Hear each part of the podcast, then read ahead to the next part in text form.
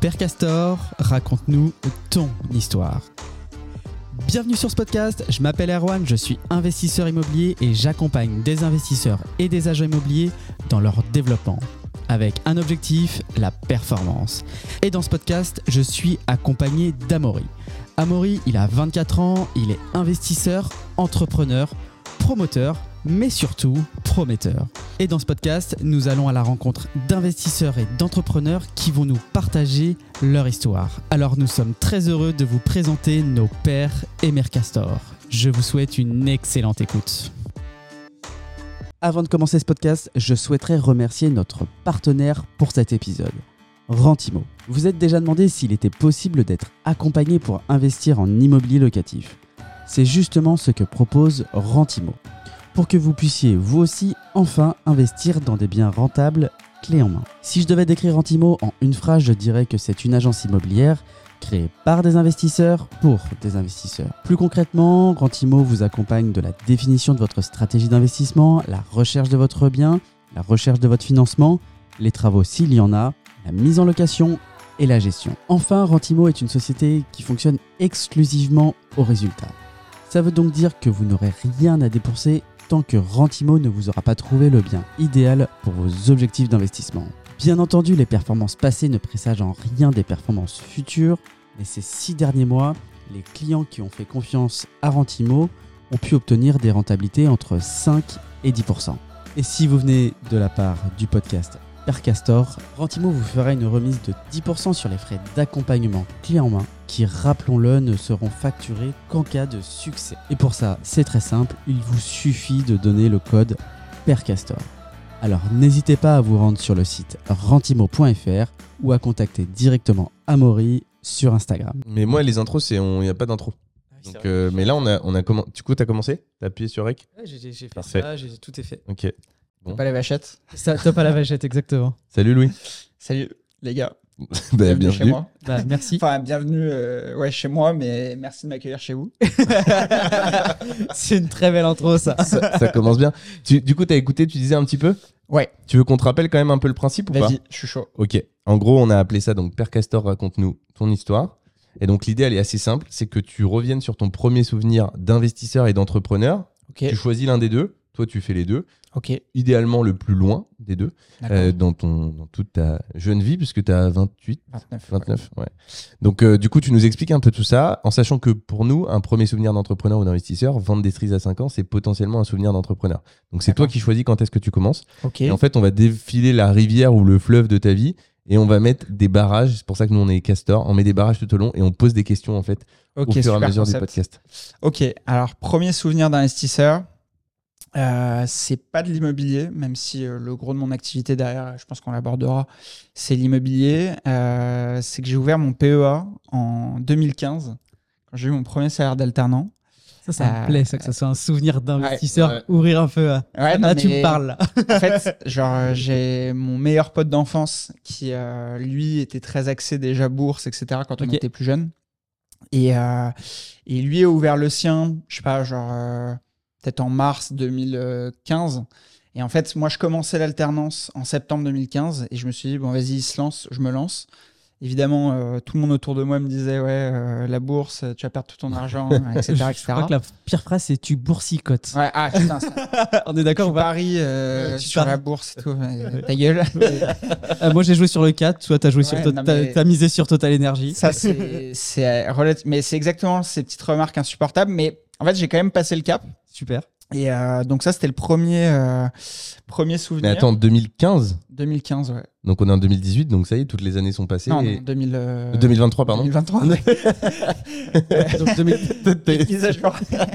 Non, mais du coup, ça fait euh, Ah. 2018 lapsus parce qu'il y avait 8 ans, c'est pour ça que j'ai oui, 2018 en 7. Ouais, ouais, du Mais- coup, ouais. Du coup, ça Ça fait y 8 est. ans, donc ça y est Les gars, c'est 5 ans.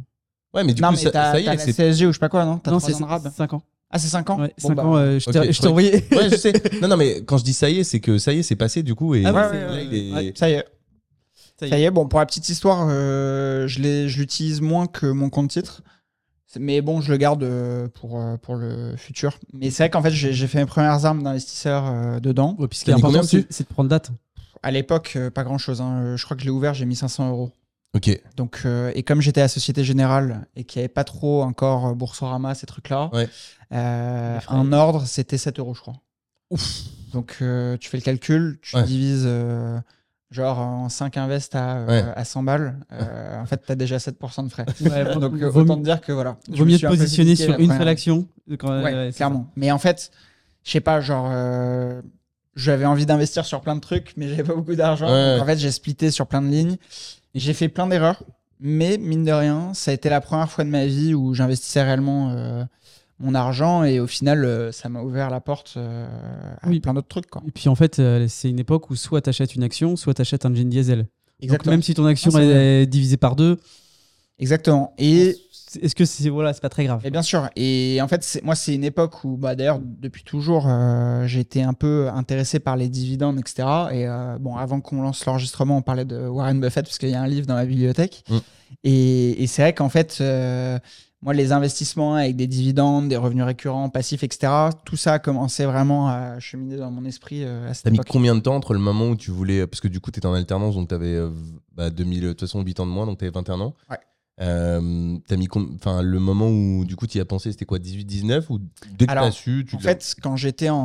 En gros, j'ai fait de la pension euh, et j'étais en première année de pension. En fait, alors attends pension Ah, c'est-à-dire c'est c'est un petit peu euh, décousu. Mais en gros, pendant mes études, comme j'étais un cancre, etc., j'ai été renvoyé de mon école et j'ai atterri dans une pension en Touraine. Mais dans quand un tu pensionnat. Euh, C'est-à-dire que tu dors là-bas, ok tu vis là-bas en fait. T'es à Ouais, l'école, tu ok. le vendredi quoi. ouais Voilà, ok exactement. ok ok. Tu vas le Quand lundi tu- C'est matin, l'internat, rentres ce qu'on le- appelle l'internat. L'internat, ouais exactement. ouais moi je trouve que l'internat ça fait moins sévère que pensionnat Ouais, mais en Ouais, général, mais bon. quand- si, c'est, si tu vas là-bas parce que tu, mission, ouais, c'était une pension. si tu t'es fait virer de quatre collèges avant et que Ouais. c'est C'est la pension. Non, non, mais deux. Mais bon, c'était déjà pas mal. Là, t'appelles ça la Pour- pension si tu pour vas au les même nerfs de mes endroit parents, mais, c'était pas mal. et, mais que t'as jamais été viré d'où de. Voilà, c'est le. C'est, Ah, c'est t'as un- été viré deux fois Ouais. T'as déconné sérieux ou? Bah, pas plus que ça, mais. Ouais, c'est ce qu'on te dit tous. non, mais en fait, genre, euh, j'ai jamais fait une dinguerie, genre, hallucinante, tu vois. ok Mais, Ouais, c'est pour l'ensemble de ton œuvre. Voilà, ça a récompensé euh, toutes les petites actions. non, et en fait, si tu veux, euh, très tôt, j'ai commencé à, à essayer de gagner de l'argent en faisant, euh, je sais pas, des, des petits trucs à droite à gauche. T'as euh, vendu du genre fichon. des- Non, non, non, quand même pas. Mais par contre, typiquement, euh, tu vois, quand j'étais au collège, en fait, il y avait euh, un magasin de pistolets à billes à côté de notre collège qui était relativement cher. Tu vois, c'était des pistolets à genre euh, 100 euros, tu vois. Mais c'était des belles répliques en métal, etc. Et en fait, il se trouve que à côté de euh, là où travaillait ma mère, il y avait un magasin genre de chinois qui importait donc plein de trucs de Chine, etc., dont des pistolets à billes qui étaient hyper bien faits, mais beaucoup, beaucoup moins chers. Et en fait, j'ai lancé mon premier business, genre quand j'étais en cinquième ou quatrième. Business parallèle. Et en fait, j'ai acheté des pistolets à billes euh, que je revendais parce qu'en gros, tous les élèves de là où j'étais n'avaient soit pas les moyens, soit interdiction parce qu'il fallait y aller avec un, un majeur. Euh, et donc, du coup, voilà, c'était le premier truc. Et je me suis fait éclater par le- la, la direction, évidemment. ok Et je me suis fait virer la, pour la première école à cause de ça. Oh, ça la deuxième. Bah, c'était- évidemment, Ouais. euh, en vrai, euh, moi je trouve que déjà, C'est- déjà tu réponds à un besoin. Ouais, non, mais en vrai, non, mais oui. en vrai, Non, mais franchement, oui. euh, ils doivent plutôt euh, admirer la performance. Bah, En fait, que- non, mais pour la petite histoire, je me suis fait virer au-delà du business. C'est parce qu'en gros, pendant l'intercours, t'as des, des abrutis, se Bah et Bah t'as toujours, t'as toujours la victime de la classe qui se prend la balle perdue. et en fait, dans l'œil, c'est là dans où- l'œil et tout, c'est chiant. Ah, mais vraiment. Et, et en fait, euh, tout le monde m'a balancé. Et, euh, et voilà. Le dealer, c'est lui. en fait ça c'est ton premier souvenir d'entrepreneur Trafic d'armes, en fait. Donc, premier, sou- premier souvenir d'investisseur, le PEA, entrepreneur, Ouais. les, les pistolets à billes. Avant, parce qu'on va pas, l'idée c'est pas forcément qu'on parle de bourse. Pour clôturer la partie PEA et bourse, euh, tu nous donnes tes deux actions PEA françaises préférées et tes deux actions US préférées? Alors, US, euh, pour te dire, j'en ai pas. Parce que, en Ah ouais? fait, je fais que des ETF. Ok. En revanche, euh, française, ma préférée de préférée, c'est Total. Et la deuxième, c'est LVMH. Bah, je te montrerai mon bourseau, c'est les deux premières lignes. Bah voilà. En vrai, c'est. Enfin, je trouve ça incroyable. euh, C'est un truc, tu vois, même pour un parfait débutant. Alors, parenthèse, c'est pas du conseil d'investissement. Très vous bon faites tout ce que vous voulez. putain il est Euh, fort si vous Il est faites bon. de la perte en capital, c'est votre problème. c'est pas comme les pistolets à billes Exactement. tu seras pas plus responsable cette fois-ci Exactement. Mais, euh, mais non, mais c'est vrai que globalement, pour une action qui est quand même sécure, qui ne varie pas tant que ça dans le temps et euh, avec des dividendes en constante augmentation, euh, Total, c'est quand même incroyable. Et avec un versement tous les trois mois qui est Ouais. la seule à le faire. Euh, et puis, euh, en ce qui concerne LVMH, moi j'estime que confier son argent à l'homme le plus riche du monde, oh, c'est pas complètement idiot. C'est ça. En fait, tu lis ton avenir avec le, le mec qui est le plus riche euh, du monde. Au monde actuellement, alors qu'on se parle. Euh, bon, est-ce que vaut mieux pas que ça soit lui qui l'ait que moi? Je sais Voilà. Exactement. Voilà. Exactement. Ok, fin de la pareil. Non, euh, je suis assez d'accord. C'est vrai que l'analyse est, intéressante. C'est vrai que moi, je le fais pas encore. Moi, je suis un peu dans ta phase. Alors, un- j'ai pareil, j'ai ouvert un PEA. Par contre, j'ai vraiment laissé 500 euros juste Ouais. pour laisser courir les années. Ouais, mais t'as raison. Et Non, pour l'instant, Faut je- prendre date. Faut prendre date. exactement. C'est tout. C'est ce que tu vois. Moi, je, sur mon podcast, j'en parle souvent de ces trucs-là. Et, et typiquement, même si tu n'as pas encore d'argent à mettre, Mm. genre ouvre-le, ça te coûte rien. C'est, enfin, tu vas mettre 100 euros, ok, Ouais, super. ouais. De ouf. Non, non, mais et au moins, tu commences, tu laisses courir les années. Exactement. Et puis, euh, dans 5 ans, tu auras probablement une situation différente. Bah clairement. Et du coup, euh, tu pourras en bénéficier à ce moment-là. Ouais, ouais, Et quand clair. même acheter quelques actions, quelques ETF, même Bien 50, 100 euros, parce que si un jour vous commencez à gagner votre vie, qu'il y a des rentrées d'argent, que vous avez une somme qui rentre, un héritage, ce que je ne vous souhaite pas, bien entendu, mais euh, à un moment donné, de d'avoir mis les mains dans le gambouille dans toutes ces choses-là, même pourquoi pas les crypto-monnaies, très peu d'argent, en fait, le jour où vous avez accès à une somme d'argent, euh, d'avoir eu tous ces outils, avoir mis les mains dedans, Exactement. on sait, on est déjà un peu plus à l'aise. Alors que sinon, moi j'ai des gens qui me, là, on m'a, il y a deux jours, on me dit, Erwan, je touche 150 000 euros, qu'est-ce que je fais Ah, ouais. Et, Eh ben, euh, en fait, ça peut paraître euh, fou, mais en vrai, c'est une vraie question. Enfin, c'est une vraie question. Et en fait, je dis d'a- d'abord, tu vas essayer sur plein de supports différents. On va faire, tu te fais une phase de test de trois mois, tu testes tout sur des toutes petites sommes. Et après, tu rentreras sur ce que tu préfères de manière un peu lissée, sous forme Mm. de DCA, etc. Mais euh, d'abord, en fait, le fait de- de- d'utiliser tous les outils, euh, bah, ça permet de savoir si on a envie de le faire ou pas. Bah, bien sûr, bien sûr. Donc, euh, Et enfin, je regardais votre podcast avec, alors j'ai oublié son nom, la personne qui avait euh, tous les parkings là. ouais, Alexandre Lacharme. Voilà, exactement. Euh, c'est pareil, tu vois, les- je trouve que les parkings, c'est un bon moyen de se tester. bien sûr. Euh, si tu, voilà, si tu sais pas encore euh, trop, bah, tu vois, typiquement on parlait de l'immeuble tout à l'heure.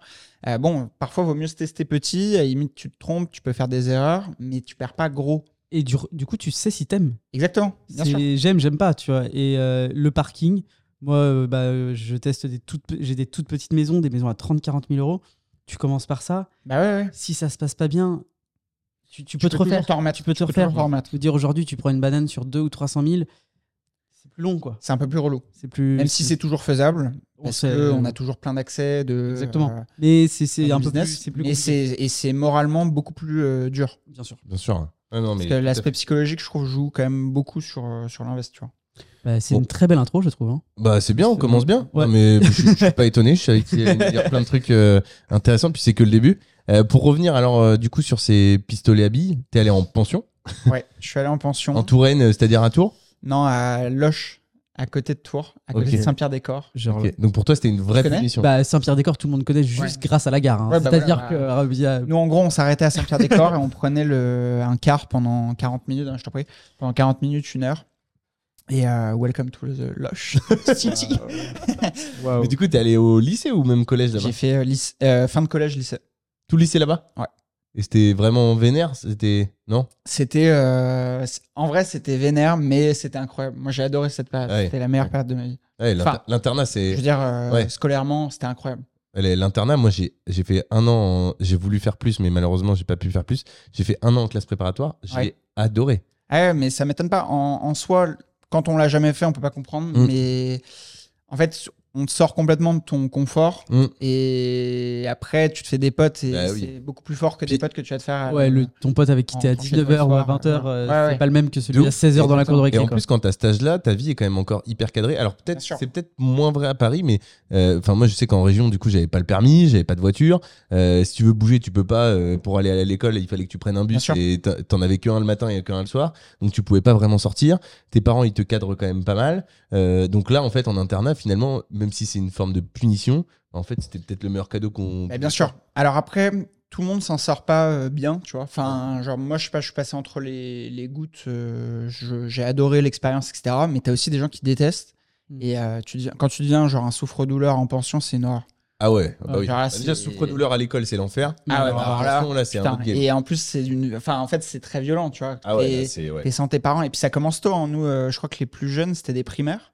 Wow. Après, on n'est pas tous mélangés, évidemment, mais, mais c'est chaud, tu vois. T'es en primaire, euh, putain, si tu fais toute ta scolarité en pension, euh, Ouais. t'as intérêt à être euh, un peu solide mentalement, quoi. Ouais. Ah, si t'es une victime, euh, ouais, c'est. Ouais, c'est dur. Bon, Après, si, dur. si tu t'en sors bien, ça te forge un caractère de malade. Pour Ah, bah bien sûr, bien sûr. Ah, c'est clair. Et donc, du coup, t'es allé à Loche. Je connaissais pas le nom de cette Ouais. ville. Tu- C'est quoi C'est 5000 habitants? Euh, je saurais même pas te dire, mais il y a une grosse euh, cité médiévale. C'est un. C'est, euh, il y a un côté historique qui est intéressant. Euh, je m'étendrai pas beaucoup plus sur le sujet parce que je maîtrise pas tout, mais, euh, mais, euh, mais voilà, dans l'idée, euh, c'est une petite ville. C'est une petite ville. Ça, tu t'es, parisien, toi? Ouais. Ok. Ouais, ça, là, ça doit faire bizarre quand même Ouais. quand t'as, Ouais. t'as grandi à Paris et que. Alors après, il y avait beaucoup de Parisiens euh, qui étaient là-bas. C'est connu pour euh, tous Ouais. les, tous les Ah, en gangsters fait, de euh, Paname, quoi. En gros, euh, C'est le t'as fait- Guantanamo de Paris. Ouais, c'est ça. en fait, quand t'as fait toutes les euh, écoles de Paris et qui te veulent plus, à un moment donné, euh, Allez, plus bah, beaucoup de tu vas-.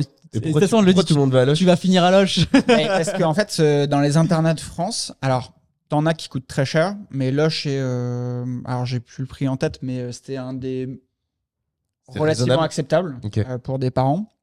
Euh, après, t'as des, euh, t'as Saint-Martin, etc., mais c'est beaucoup plus cher. C'est genre du 10 000 balles l'année, etc.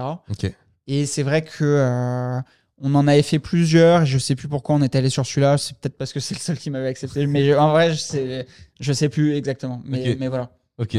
Et t'as fait un. Donc, t'as fait ton bac là-bas? Ouais, bac STG à l'époque. T'as vu? Tout le monde. De toute façon, tous les entrepreneurs, c'est ouf, hein. et je vais te dire à l'époque, euh, enfin, je sais pas vous, c'est- mais- que t'avais échappé au BEP. Ouais, bah, non, mais en gros, on me disait ouais, tu vas être caissier, etc. Ouais, nul que STG. j'ai pour les caissiers, mais euh, franchement, c'est ça me fait marrer parce que les gens qui me disaient ça à l'époque, j'aime bien regarder leur parcours aujourd'hui et on rigole. C'est ce que je disais dans un podcast. Je disais, euh, et aujourd'hui, c'est tes employés. Ouais, mais, mais c'est, enfin, ouais, c'est ça. Non, mais si, si, il y a un peu de ça. C'est vrai que ce, ce bac-là, finalement, il est pourvoyeur de beaucoup d'entrepreneurs. exactement. Bah moi, c'est, ça m'a permis de me redonner confiance euh, pour les études euh, parce que j'étais vraiment un cancre de l'entrée à l'école jusqu'à quasiment la sortie, enfin jusqu'au jusqu'au bac. Et, euh, et en fait, la première, ça a été une révélation parce que j'ai eu des bons profs. Et euh, première terminale, ça m'a lancé. Et en fait, pour revenir à ce qu'on se disait avant, c'est à cette époque-là où j'ai commencé à m'intéresser réellement aux invests. Et, euh, mais sans pour autant agir. Mais en gros, à cette époque, j'ai créé un, un blog qui s'appelait Club d'investisseurs. Ok. Et, euh, et ça a été mon premier truc. Ça marchait bien? euh, Moyennement. Moyen moyennement. Ok. En Ouais, fait, puis, euh, en, en fait, même peu importe, c'est 18 ans, tu fais un blog sur l'investissement. Ouais, ouais. Trop cool, quoi. Ouais. Mais euh, et en gros, ça m'a un peu lancé. Alors à l'époque, tout le monde se foutait de ma gueule euh, parce Ouais. que tu sais, tu parles d'argent, Ouais. Euh, t'as encore rien fait, t'as pas d'oseille, t'as rien, machin, bref. Classique. Ça fait marrer tout le monde. Mais bon, en fait, s'il y a des auditeurs qui sont dans cette situation aujourd'hui, sachez que ça fait marrer les gens un temps et après, Ouais. ils vous demandent euh, comment vous faites. Quoi. Bah, t'as une phrase comme ça, c'est quoi? C'est il rigole d'abord. D'abord, il, se- d'abord, se moque. Ouais, d'abord, il se fout de ta gueule. Ensuite, il se taise. Et après, il te demande des conseils. Ouais. C'est un truc comme Ah ouais, ça. non, mais en vrai, c'est c'est- 'fin, c'est exactement ça. Donc, Donc, euh, aujourd'hui, on te demande des conseils. Un petit peu.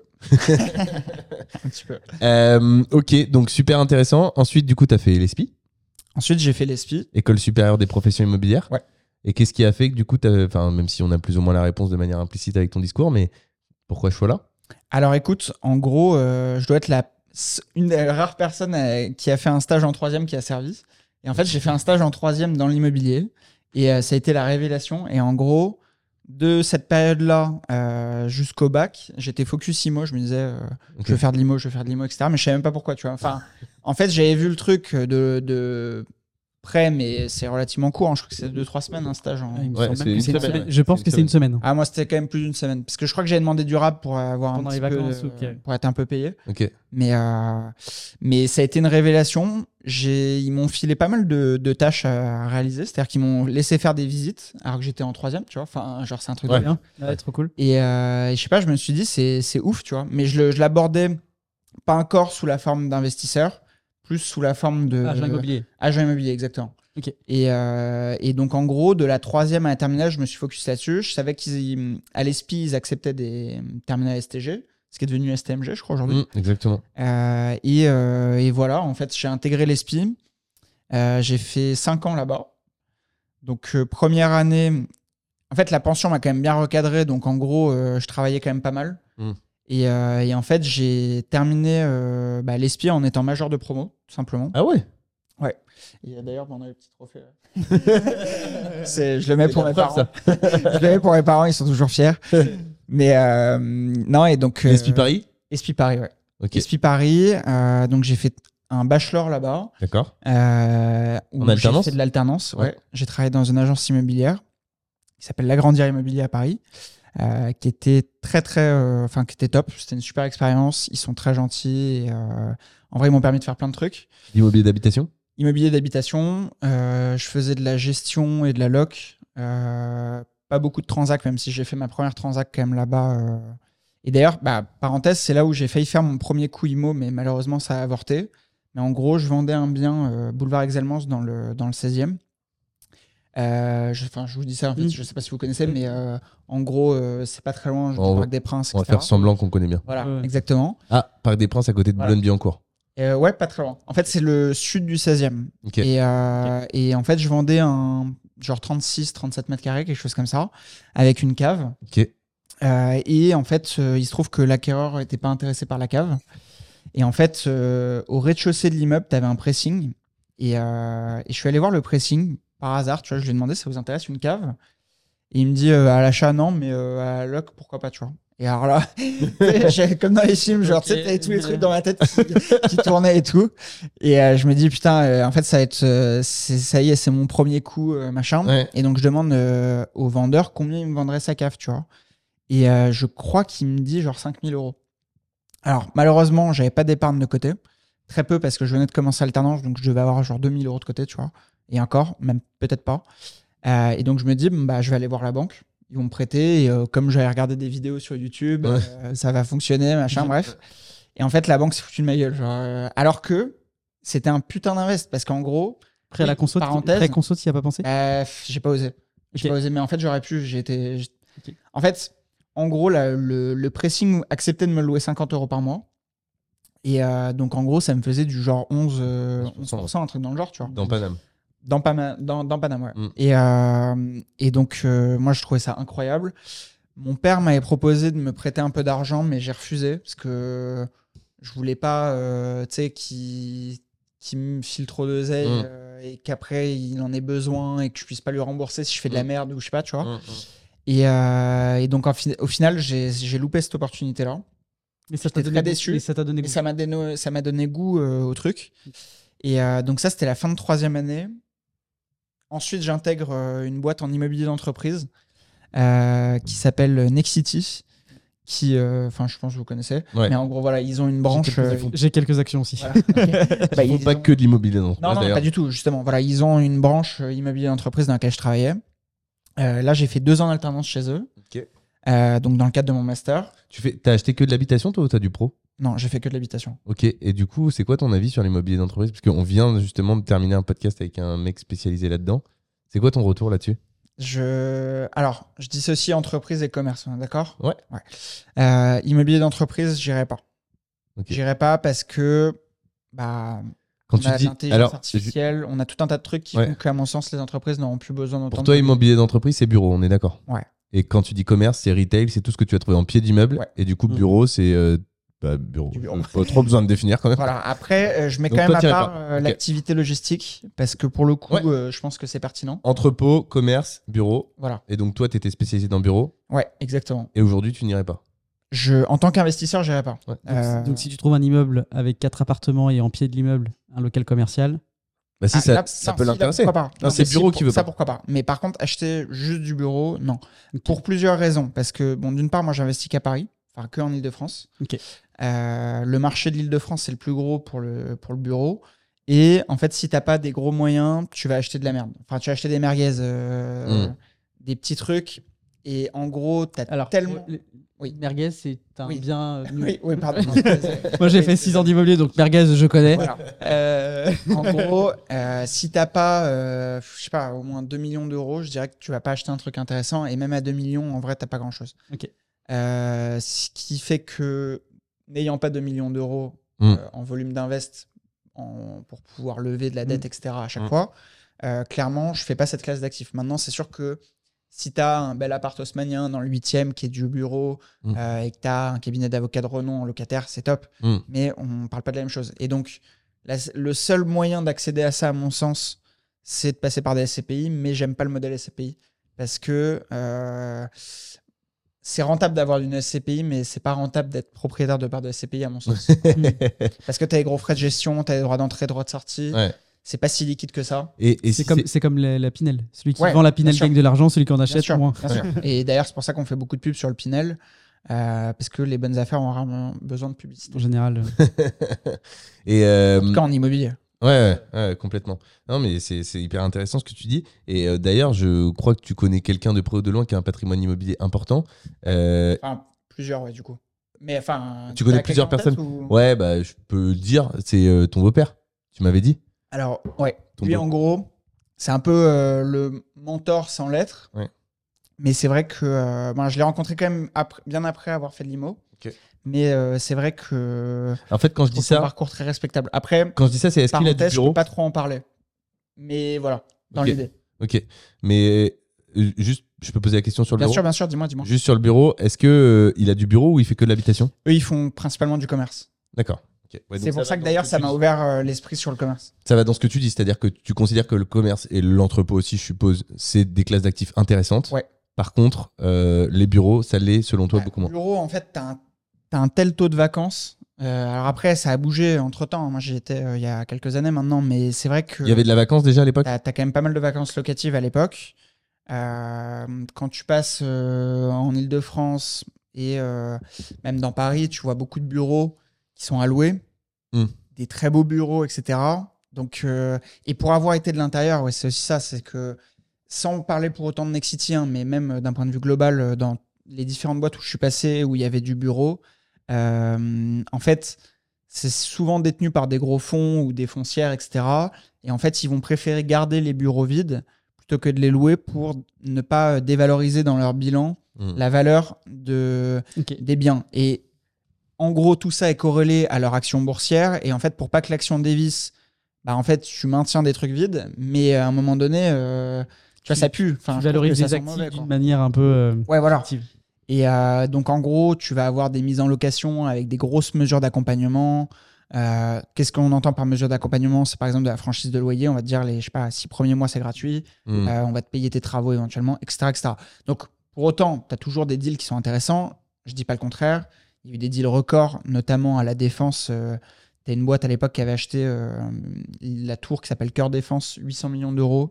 Ils l'ont rempli, enfin, elle n'était pas remplie à 100%, ils l'ont rempli, ils l'ont revendu genre deux ans après, euh, plus d'un milliard. Donc, tu as encore des très beaux coups, je pense, à faire. Mais encore une fois, ça se recoupe avec ce que je vous disais avant. Il faut des moyens Hmm. que je n'avais pas en tant qu'investisseur euh, à court terme. Et même aujourd'hui, j'ai plus de j'ai plus de levier, j'estime, sur de l'habitation dans des zones que je maîtrise parfaitement euh, que sur du bureau où quand même face à des gens qui ont beaucoup d'argent. Et quand on dit beaucoup d'argent, c'est pas euh, 7 millions d'euros, c'est genre euh, 50, 100, 200, 1 milliard euh, Ouais, je suis d'accord. et plus. Ouais, bah, tout à fait, mais ça allait dans la continuité de ce qui était dit ce matin. C'est que, euh, comme tu disais, l'habitation, c'est un tremplin. Et euh, je pense qu'il n'est pas inintéressant de passer par ce tremplin. Il y a des choses qui peuvent être faites quand même. Et en effet, si tu veux faire correctement, que ce soit du commerce, de l'entrepôt, enfin de l'immobilier pro, bah, en effet, tu deviens pro. Et du coup, il y a des mecs en face qui, ou des meufs d'ailleurs, qui pèsent à mort. Ah, mais clairement. Bah, tu vois, moi, en gros, euh, pour pas que les gens se disent, ah bon, mais pourquoi faut pas qu'il en parle et tout, c'est juste qu'en gros, c'est quelqu'un de très discret et. euh, Enfin, je parle Ouais, de mon beau-père, ouais, voilà.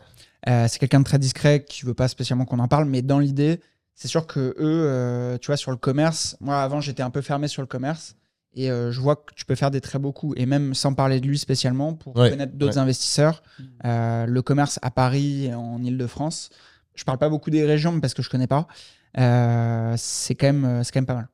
Ouais. Et euh, tu peux te faire pas mal d'argent. Après, c'est quand même des tickets d'entrée qui sont plus élevés. Ouais, bah oui, oui, oui, c'est bah, comme on disait, là, les, les caves, les parkings, euh, les petites maisons que nous on peut avoir en... Parce que c'est pareil, euh, avoir des, comment dirais-je, des, de l'habitation dans les secteurs là où on a, nous ça se loue très bien et c'est des marchés qui marchent bien parce qu'il y a un vrai besoin. Euh, le commerce, c'est ce que je disais ce matin, moi j'ai un commerce en campagne, Ouais. j'ai mis un an, à- un, un an à louer. Voilà. Donc, euh, quand même les reins solides. Ouais, c'est c'est pas un, euh, Mm. il y a- il y a mon- il y a un- c'est un marché qui est quand même moins liquide. Par contre, en effet, dans les steps, une fois que tu commences à peser financièrement, je pense que pour asseoir ton patrimoine, Bien sûr. c'est- ça fait partie des incontournables. Et euh, pour avoir plus de sécurité sur tes financements, tu as un bail de 9 ans ferme Ouais. euh, avec un super locataire. Bah, enfin, je veux dire, tu sais que pendant 9 ans, Mm. Si c'est une enseigne nationale, euh, globalement, il va te payer ton, Mm. ton loyer, qui va te payer ton crédit. Donc, en fait, tu as fait un très beau coup.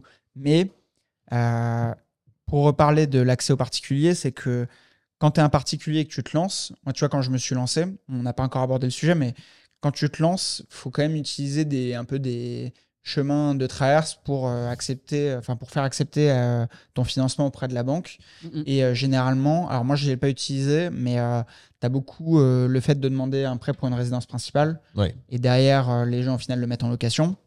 Ce qui, parenthèse, n'est pas illégal à moins d'utiliser un prêt à taux zéro. Euh, Ouais. Si tu utilises une facile, ouais, après. euh, Voilà, si tu as un truc pour être- aider à l'accession, c'est problématique. En revanche, si c'est juste un changement d'avis de dernière minute et que euh, Et puis c'est c'est juste une, un prêt classique. et c'est une cartouche. Oui, voilà. Exactement. Il y en a pas beaucoup. Voilà. Exactement. Et à la limite, moi, si je devais l'utiliser un jour, je le ferais plus sur un achat-revente qu'un invest locatif, tu vois. Oui, parce que vaut mieux l'utiliser. Parce que un achat-revente, se faire financer, c'est très compliqué. Ouais. Alors qu'un bon investissement locatif, s'il y a une bonne renta, euh, ouais, va, on, le, on le finance. Ouais, ouais. Euh, Merde, j'ai perdu le fil. On disait quoi avant? Non, bah, moi j'allais revenir, euh, j'allais revenir plus sur ton, sur ton parcours euh, et finalement là tu nous expliques un petit peu et c'est hyper intéressant parce que je t'ai demandé ton avis du coup sur ces Oui. immobiliers Ah oui, oui. Mais du coup plutôt ton parcours du coup personnel parce que cette cave t'as failli l'avoir, malheureusement tu l'as pas eu. Ouais. Alors, Quand est-ce qu'a été finalement ce premier investissement? Et bah, en gros, donc ça, c'était en troisième année de l'ESPI. Mm. Donc, j'ai intégré Nexity pour la quatrième et cinquième année. Tout au long de ma quatrième année, ça a été, je pense, la période où tu as eu le plus de mecs qui se sont lancés sur YouTube, etc.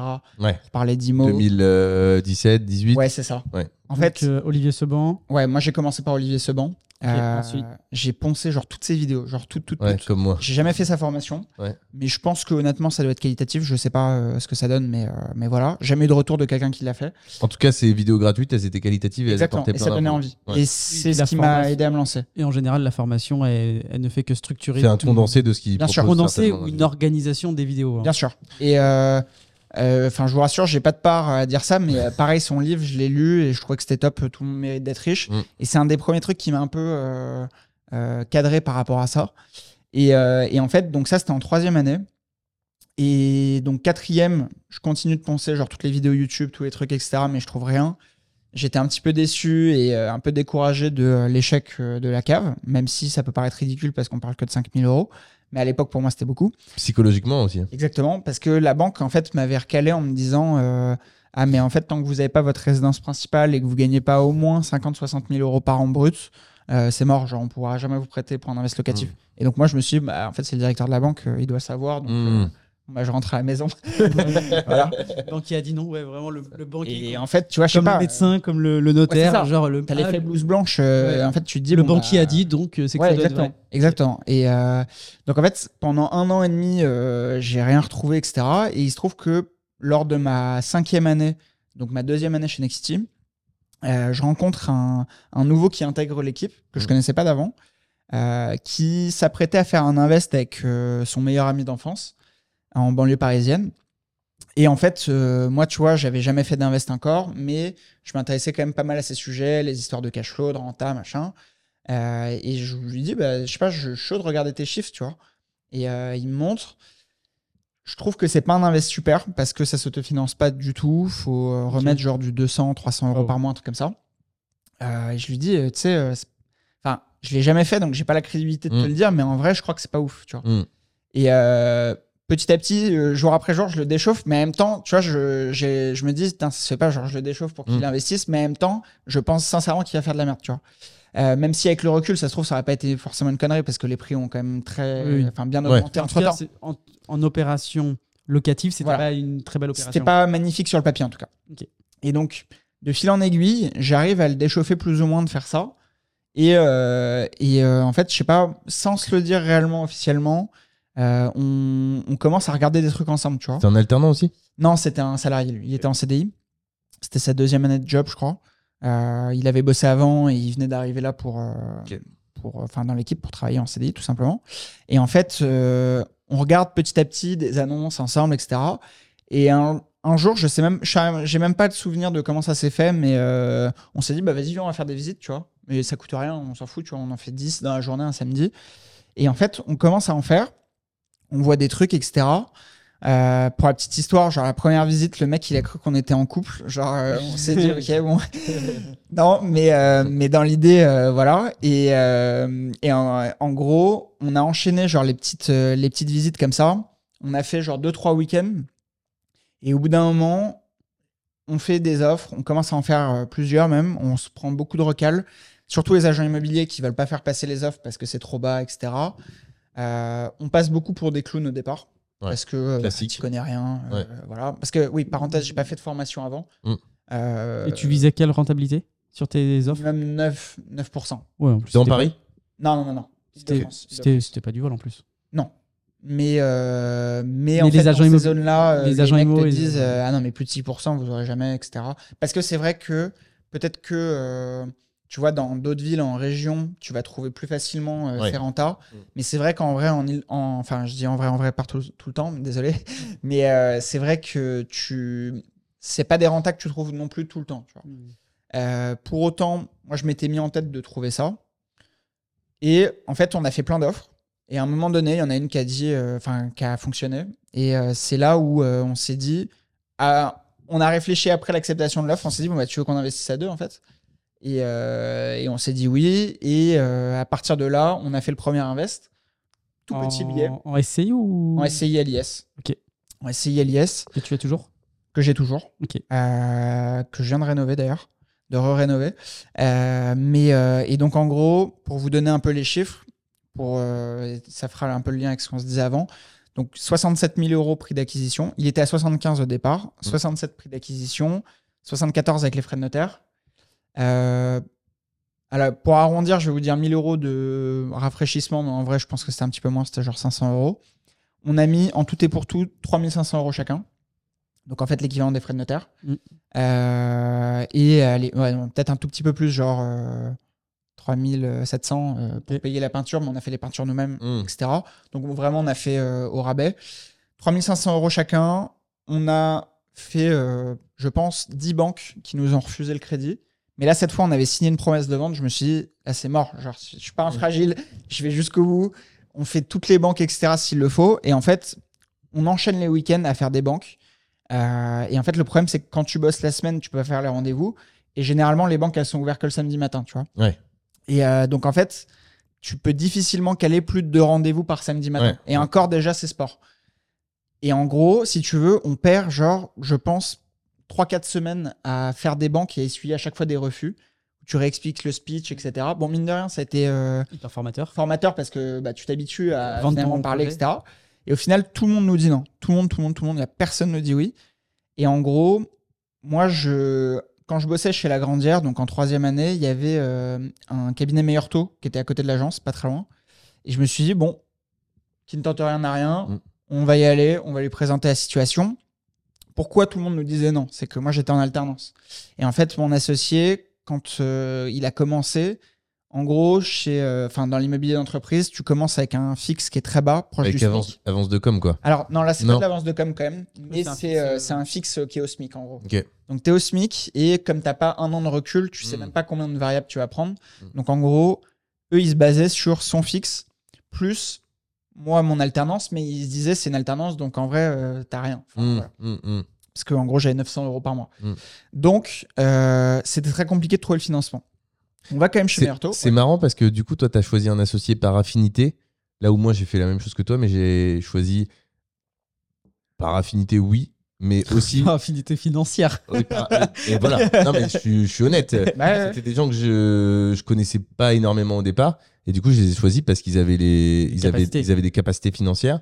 Euh, bon, et parce que je m'entendais avec Et, eux aussi. et après, je l'affinité et l'affinité L'affinité est venue ensuite, mais du coup, toi, tu l'as fait plutôt dans l'autre sens. T'as pas Bah, regardé du tout sa En fait, je capacité. dis, genre, euh, enfin, je vais passer peut-être pour un débile, mais, mais on n'a pas trop réfléchi à ça avant de s'associer. En fait, euh, ça s'est juste bien fait. Ok. Mais Ouais, c'est venu en fait de fil en aiguille finalement. Peut-être que le premier vous êtes dit bah vas-y viens on va le voir ensemble, on va En voir si c'est une bonne affaire. Et Le... Mais c'est ça, c'est que si tu veux, le constat c'était quoi? C'est que mes parents, ils étaient pas dans l'immobilier. Ouais. J'avais pas de proches dans l'immobilier, j'avais pas d'amis qui voulaient se lancer. Tout le monde avait peur. Euh, les gens qui, qui avaient un CDI avec euh, des plus gros revenus, ils voulaient pas s'associer avec moi. Ouais. Euh, en fait, euh, t'avais demandé, je- ils voulaient pas?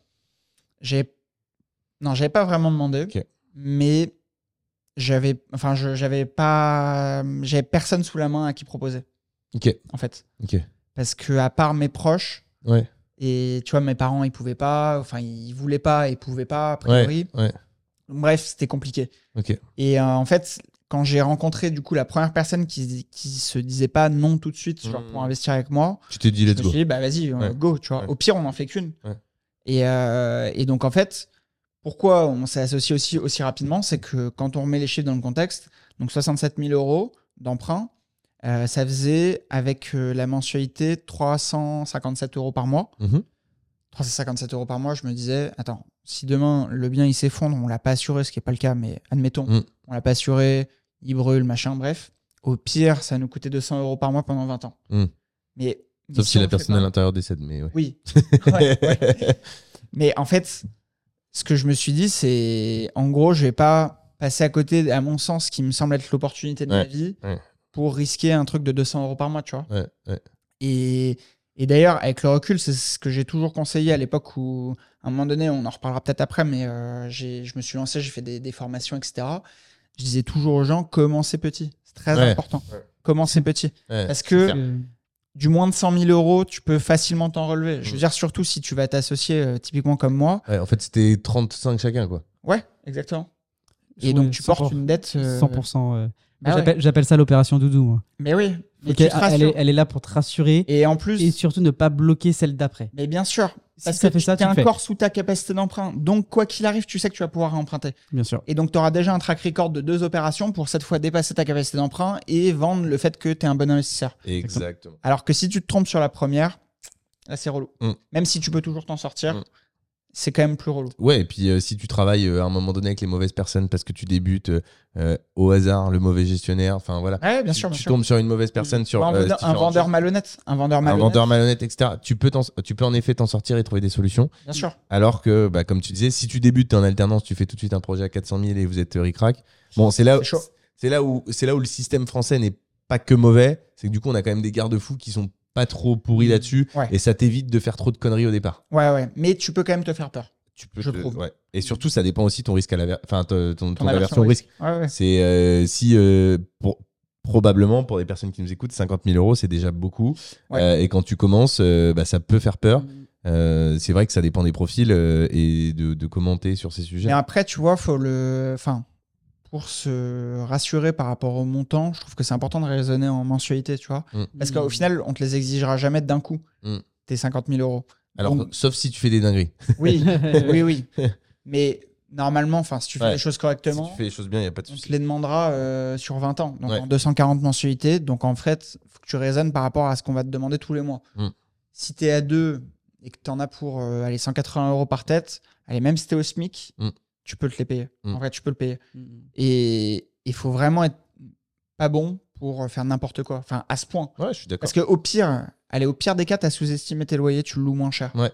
Tu n'auras pas euh, la puis- totalité à payer de ta poche. Et c'est là où on fait la Et différence. Et tu capitalises. Et, euh, Exactement. Aussi Exactement. entre les bureaux et. C'est que j'allais dire, les bureaux, au pire, tu loues, oui et non, parce que du coup. Enfin, oui, Ah oui, oui. probablement, mais Ah du oui, coup, peut-être, tu peux avoir ne pas, ne pas avoir de demande dans un- en France. Aujourd'hui, je, je pense que je m'avance probablement, mais je suis quasiment sûr qu'il n'y a pas un endroit en France où si tu es au bon prix pour le loyer, tu loues pas pour de l'habitation. Il y a de la demande partout. Ouais, si tu as un bien propre, tu le loues partout. Alors peut-être qu'il y a des endroits où tu vas louer 200 balles le studio parce que c'est vraiment la cambrousse et Exactement. voilà. Mais euh, grosso modo, euh, tu, tu- tu loues partout. Il y a une ouais. demande qui est phénoménale. Là, nous, on fait des, tu sais, avec, euh, avec Rantimo, on fait des, on fait des, des maisons en campagne euh, à des prix qui sont, qui sont peu élevés. On fait des, des- des fausses annonces pour rassurer. Moi, il y a 5 ans, quand je faisais mes fausses annonces avec des maisons, j'avais pas mal de demandes. Mais là, c'est encore pire. Ouais, ouais. Là, il y a de la demande. C'est, c'est, Ouais. c'est ouf. Puis, Il y a un sujet, c'est-à-dire que les petites maisons, il y a eu tellement de divorces et tellement de séparations pendant, bien le, co- sûr. pendant le Covid Ouais. que les petites maisons, une ou deux chambres, Ah, c'est ouf. mais c'est un carnage. Parce Oh, il y a qu'en fait, ça demandes. colle à tellement de monde. Ouais.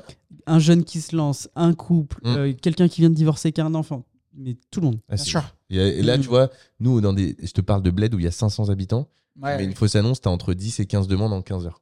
Alors Ah, peut-être que pour Pa- Paname, c'est peut-être pas énorme, mais pour nous, c'est. c'est Oui, mais c'est suffisant, c'est Non, mais- suffisant pour savoir que tu vas louer à une personne. En C'est ça. Mais grave. Exactement. Mais grave. Dire, on n'a pas Ce que besoin. je veux euh, dire, c'est qu'en vrai, Paris, c'est indécent. Enfin, moi, tu vois, on en reparlera peut-être après, mais moi, du coup, maintenant, j'ai un cabinet de gestion. Je Ouais. fais de la location pas mal dans Paris, là, pour le coup. Et euh, là, vraiment, c'est choquant. Tu mets une annonce. Si c'est par exemple un studio, Hmm. tu peux avoir peut-être 90 appels dans la journée. c'est, Et tu mets en pas fait, ton numéro de téléphone? Non, non, je mets pas mon numéro de téléphone. ah non, non, insupportable. Impossible. Tu la laisses deux heures et tu la retires ou? Ouais, ouais. Ah ouais Ouais, ouais. Ah, mais c'est, c'est choquant. Et en fait, quand c'est des tout petits sujets, on demande les dossiers avant. Et, euh, mais encore, tu vois, à la limite, je vais te dire, euh, en banlieue, moi, je demande systématiquement les dossiers euh, et ça écrème un petit peu. Hmm. Euh, À Paris, c'est ouais. même pas. En fait, tu reçois 1000 dossiers.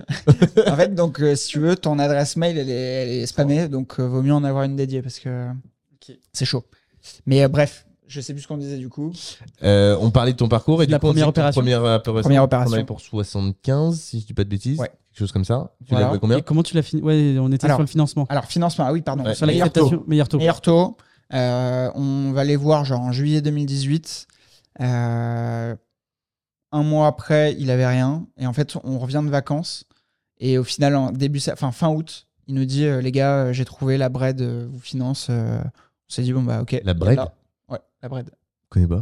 Tu connais pas La bread C'est vrai Banque Hmm. Populaire. Ah, la banque Ah. populaire. ok. Et à Paris, t'as un truc qui s'appelle la bread. Et c'est une filiale ou je sais pas. Ah ouais, non, je connais pas. C'est vrai, tu connais pas Non, non, non. Euh, bah enfin bref. Donc Bread, voilà. c'est du pain normalement, mais Ouais. je savais pas que c'était. Alors c'est écrit pas euh, pareil. Mais- Monsieur est bilingue.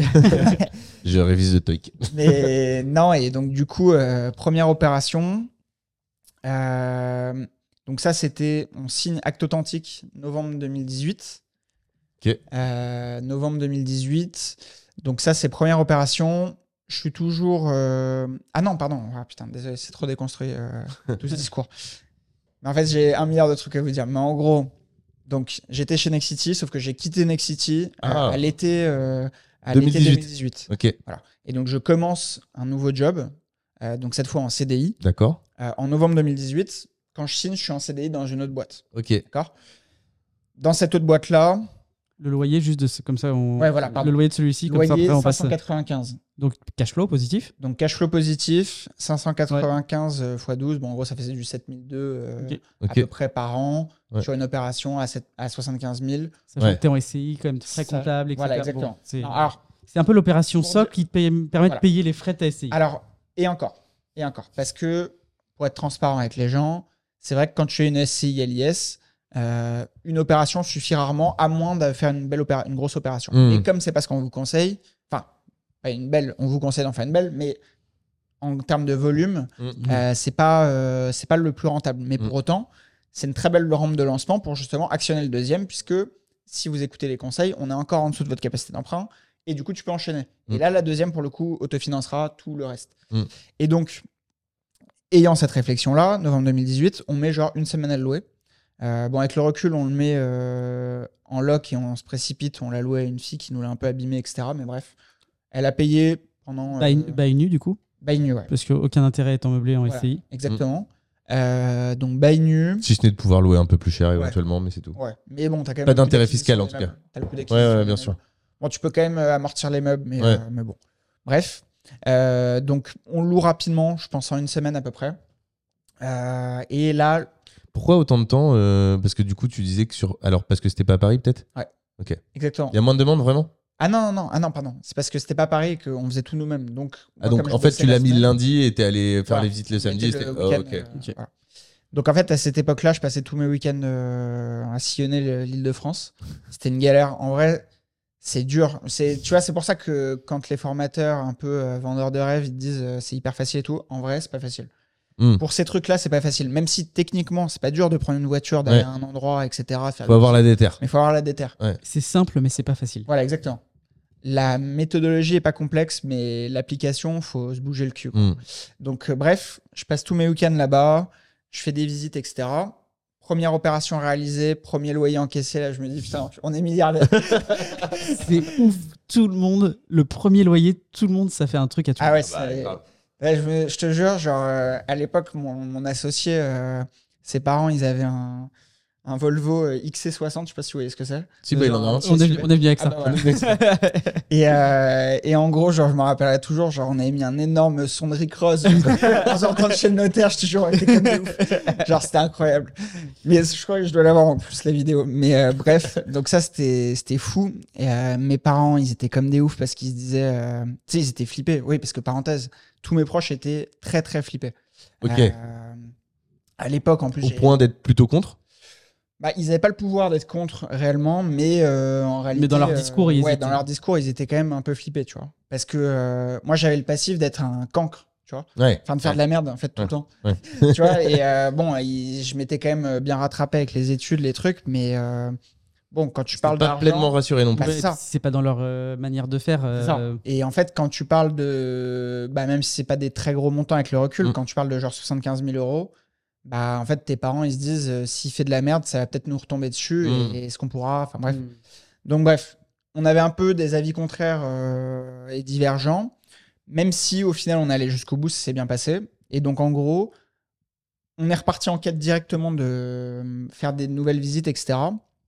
Et euh, je crois que c'était en mars, quelque chose comme ça, donc mars 2019, donc l'enchaînement.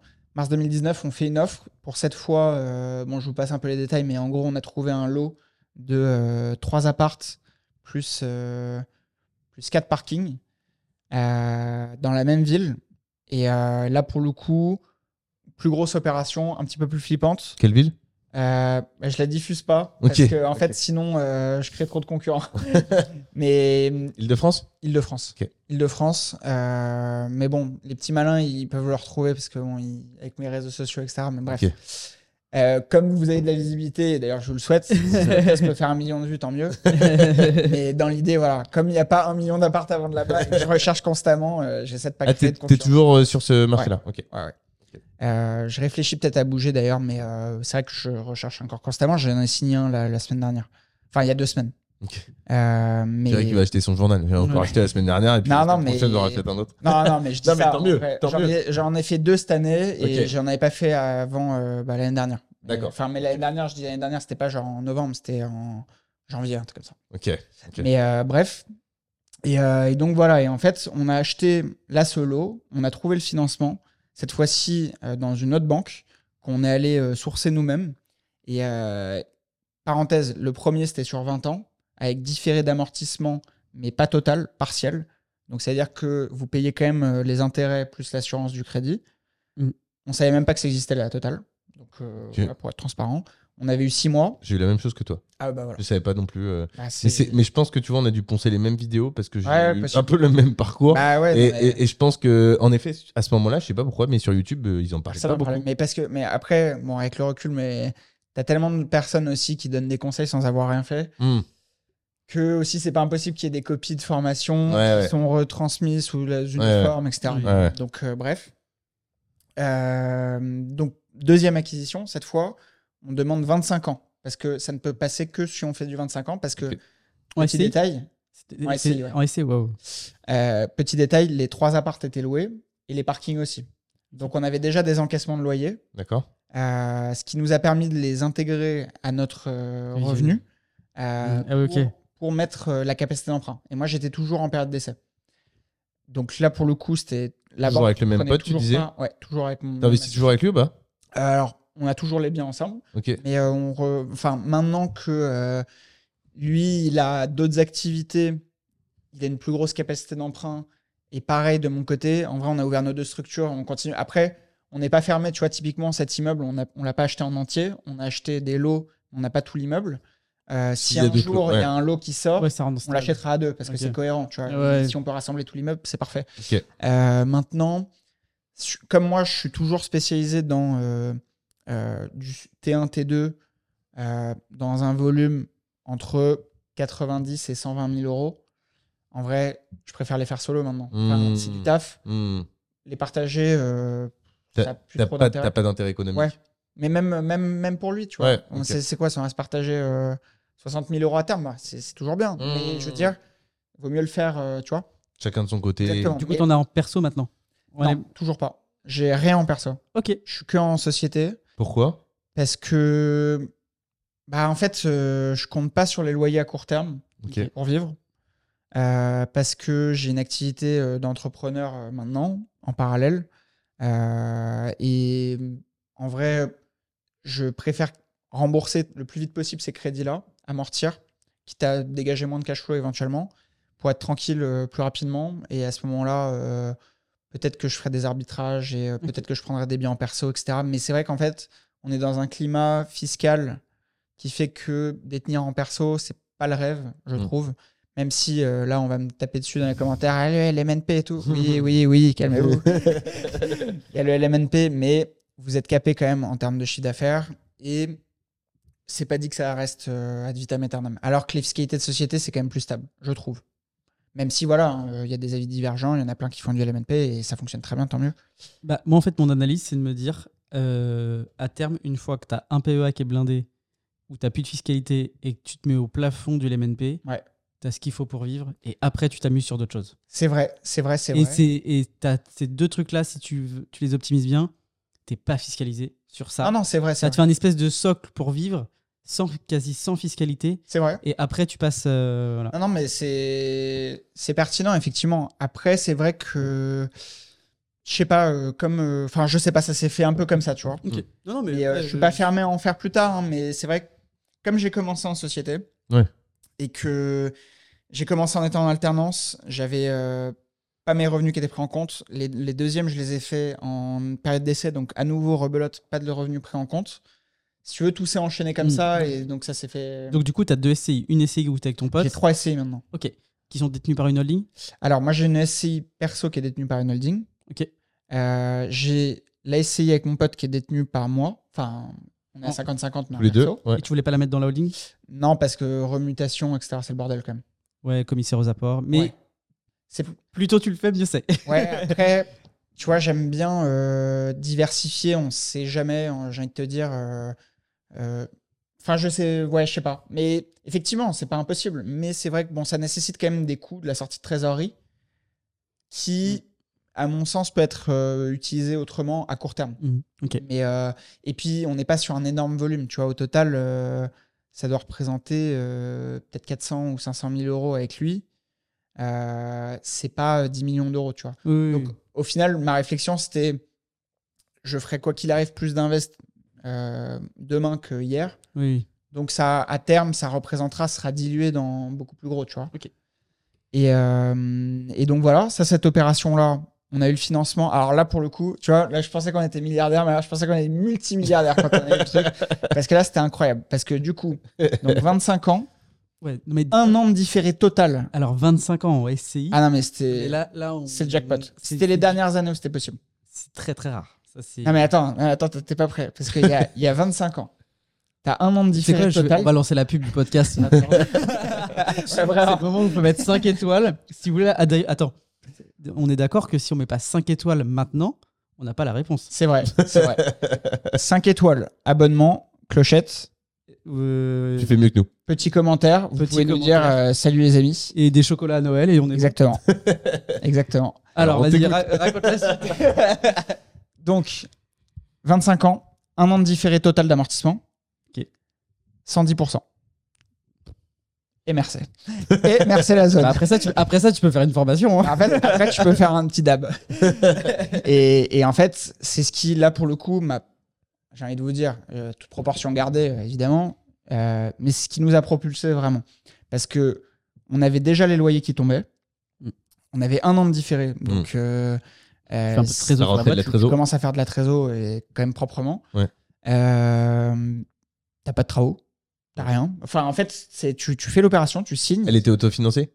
Ah oui, oui, mais l'argent, Ouais. même en dégageant, euh, là pour le coup, un peu plus de cash flow, euh, je pense euh, 450 euros par mois de cash flow après. Ok, ok. Euh, et donc, autofinancement, peut-être des petits travaux à prévoir, mais une fois que les gens partiront, entre guillemets. Et euh, bah, tout se passe bien, c'est-à-dire qu'on va à la signature chez le notaire, et moi ça m'a marqué, et ça m'est jamais réarrivé depuis, parce que j'ai pas racheté euh, meublé, enfin lou- loué, pardon.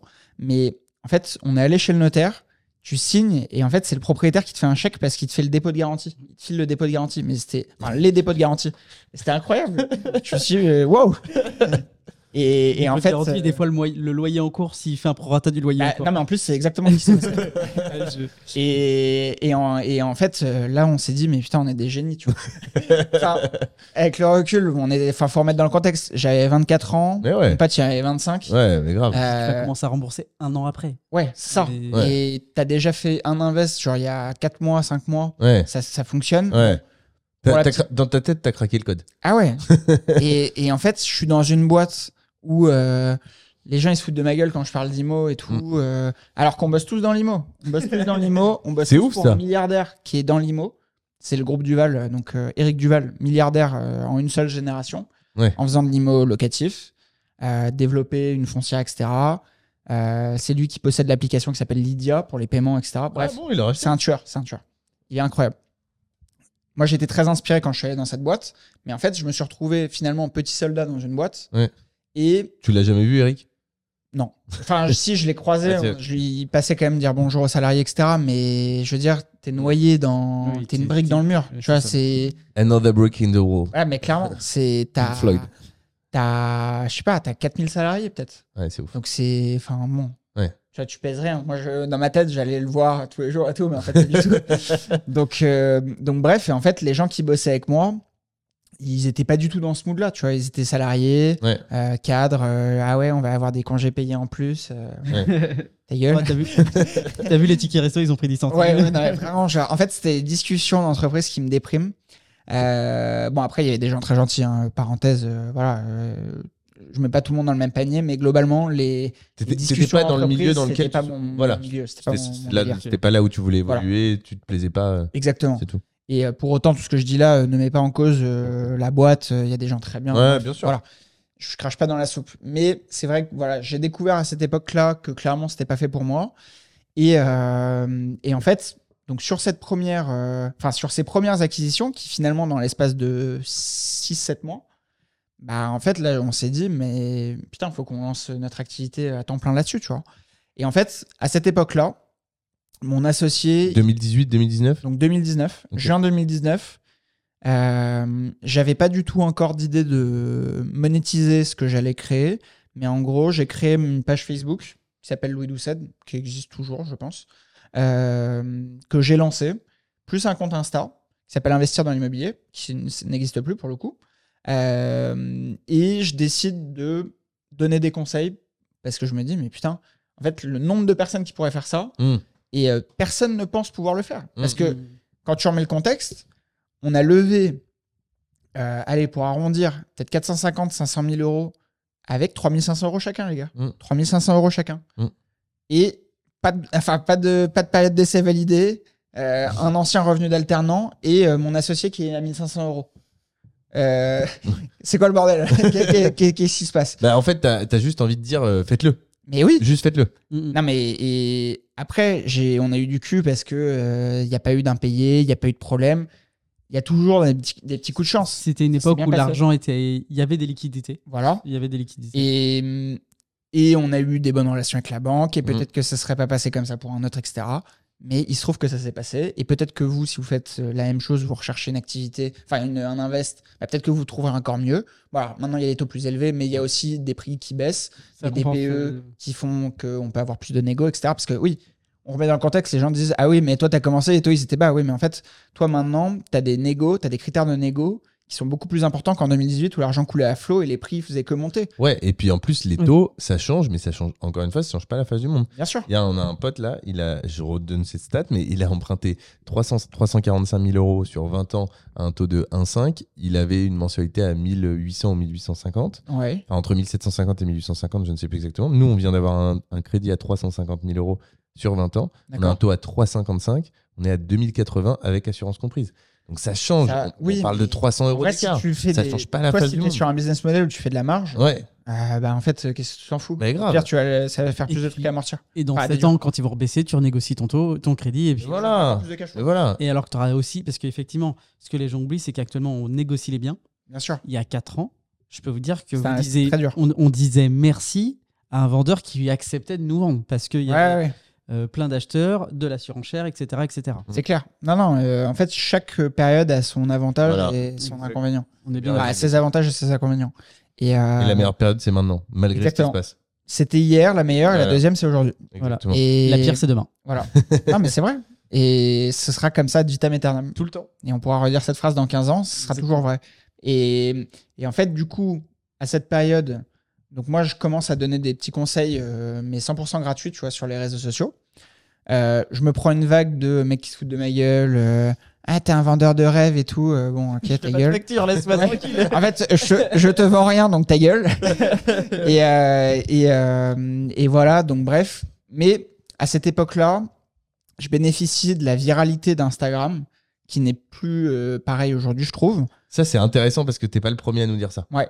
Il y a un mec, bah, Alexandre, Alexandre, Pamela.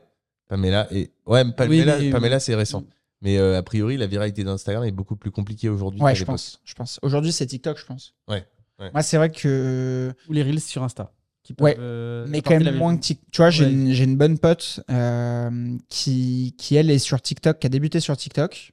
Et euh, elle, est, euh, elle est assez puissante. Je crois qu'elle a 700 000 abonnés sur TikTok. Et quelle thématique? Euh, alors, j'ai pas envie de dire des conneries, mais genre, je dirais développement personnel, confiance en soi, etc. Ça s'appelle Mariam Gaderi, si vous voulez aller voir. Euh, elle est, ouais, ça, peut-être 700 000 sur TikTok. Elle a un Insta, elle est à 100 000. Quand elle fait une vidéo sur TikTok, elle va avoir 100 000 likes. Mm, mm. Sur Insta, elle va en faire 4 000. En réel. Bon, c'est toujours bien, 4 000. Mais TikTok, c'est quand même. euh, 100 000 likes sur TikTok. Ah ouais. C'est ouf. Elle a fait des vidéos qui font des millions de vues. Genre, va faire un million de vues euh, en réel sur Insta. Ouais, va Surtout faire sur une un, thématique un peu euh, comme la nôtre, tu vois. un million d'écoutes en podcast. Ouais. Euh, Bon courage. Bonne chance. Mais après, je pense que le- la qualité des écoutes est- n'est pas la même. C'est-à-dire Bah, que sûr. Bien sûr. euh, 100, 000 likes, euh, mais 100 000 likes sur TikTok, bah, même si tu en as peut-être deux fois moins sur Insta, la proximité que tu as sur, Ah oui, oui. sur Insta va être différente que la Ah, mais- proximité. Et plus tu réduis le nombre, Je par suis exemple, avec tout au bout, on a le podcast. Ouais. Euh, nous, on voit que des, même si on a moins d'écoutes sur les podcasts, les gens qui t'écoutent, ils nous connaissent. Exactement. Que, ce que tu n'as pas avec YouTube. Et en fait, tu as une relation avec eux que tu pas ailleurs. Et Exactement. C'est bah, c'est d'ailleurs pour ça qu'aujourd'hui, je fais plus rien sur Insta, je fais plus rien sur TikTok, je fais plus rien sur YouTube et je fais que du podcast. Parce que au final, je veux pas de 100 000 personnes. Mhm. Je veux euh, aller 1000 personnes euh, qui, qui sont euh, intéressées réellement par le contenu Mhm. et qui vont pas écouter 3 minutes pour dire Ah, tu vends du rêve et tout. Mais en, Mmh. fait, en fait, déjà, il y a moins d'interaction. Déjà, il n'y a pas Euh, de commentaires, à part Spotify où tu voilà. peux, de- Donc, tu peux t'as- mettre t'as une question. de rageux potentiels. Mm. Euh, t'as toujours des mecs qui vont euh, bitcher dans ton dos, etc. Mais on Mm. s'en fout. De toute façon, voilà, à un moment donné, si tu veux agir dans la vie, t'auras toujours des personnes qui Ah ouais. vont. C'est pas. Dès, c'est- dès que tu essayes de gagner en notoriété, tu te fais. Et, et au, bien sûr. au plus t'en as, au plus tu gagnes en notoriété. Donc, euh, c'est- Et le, Exactement. le podcast, ce qui est intéressant, c'est que c'est pas la course ni au like ni au Exactement. vues, parce qu'en fait, on sait pas le nombre de vues. C'est du qualitatif. Donc c'est T'as juste le classement. c'est le classement. euh, mais, euh, mais voilà, après, euh, c'est. Et puis les gens, ils sont pas dans cette démarche-là, je trouve. Ouais, ouais. Et on qui mettra- écoutent on du mettra- podcast, c'est des. Ouais. c'est- C'est du. Ils ont Alors, trouvé leur boutique. On vous dit ils- pas ça parce que vous êtes en, en train de l'écouter sous forme de podcast, mais Oui. en général, c'est quand même un profil plutôt assez qualifié. Oui, non, mais c'est vrai, on les brosse dans le sens du poil, là. Ouais. Mais en vrai. Parce qu'on n'a pas le choix, là. C'est pas faux. Oui, puis en, en même Non, temps, mais- si on fait ce type de contenu, c'est qu'on croit ce qu'on dit. Sinon, on fait Bah, bien chose. sûr, bien sûr. Et enfin, je- je dis ce que je fais et je fais ce que je dis, puisque la preuve, enfin, tu vois, moi, j'ai vraiment coupé les réseaux quasiment là depuis un an, Hmm. et en fait, je m'en porte vraiment mieux. Et Même à titre perso? À titre Ou- perso, j'ai jamais vraiment utilisé. Ok. Enfin, très peu, très Ça peu. euh, pour conserver un peu le lien avec mes potes, mais en fait, j'aime plus Facebook, c'est devenu nul, je trouve. Ah ouais, Insta, tu vois plus tes potes, tu vois euh, des trucs. euh, Enfin, Mm. bon, c'est, tu vois, je trouve que ils ont perdu ce qu'ils avaient créé, qui était fou, Ouais. de voir l'activité de tes potes, etc. Maintenant, tu vois des suggestions, euh, tu vois plus une photo de tes potes, tu vois plus rien, à part les stories. Mm. Mais même ça, euh, je les mets en sourdine. En fait, moi, plus euh, plus je m'éloigne de tout ça aujourd'hui, euh, plus je suis content. Mieux tu te portes. Ouais. En fait, je trouve que le format du podcast, c'est quelque chose de très smart, Mm. qui me va très bien. Aujourd'hui, je suis désolé, on a avancé un petit peu et peut-être qu'on reviendra dessus, mais aujourd'hui, tu vois, je donne plus des conseils euh, ouverts au public. Je suis prof, euh, enfin, en parallèle de mes différentes activités, je suis prof euh, de finance dans une école qui est reconnue dans la France et dans le monde. Et en fait, je vous emmerde. Genre, enfin, tu vois, ceux qui me, Oui. ceux qui me critiquaient à l'époque, bah, en fait, ils peuvent me critiquer s'ils veulent, mais en, en vrai, ça me change rien dans mon quotidien. Et je, en fait, je suis droit avec ce que, ce que je veux, quoi. Enfin, tu vois. On peut donner le nom de l'école ou pas? Ouais, bien sûr, c'est l'ESPI Paris. Ouais. Là où j'étais. euh, C'est ça qui est intéressant j'étais pour un, un mec qui était euh, cancre, entre ouais, guillemets. Non, mais c'est vrai. Je le euh, dis souvent à mes élèves. Je le dis à mes élèves en plus. Mais Et quand t'as un canc face à toi, tu- du coup, tu sais comment faire. bah, exactement. Je leur dis, essayez pas de me douiller parce que j'ai fait pire que vous. tu vois le bâtiment derrière, j'ai mis le feu. Alors, on ferme sa gueule hein non, mais mais voilà. Et en fait, j'ai, si tu veux, j'ai créé une proximité avec les élèves. Ouais. Et euh, je sais que je peux changer. Enfin, ça peut paraître très pré- prétentieux et narcissique de dire ça, mais en vrai, je sais que des petits conseils peuvent changer des vies.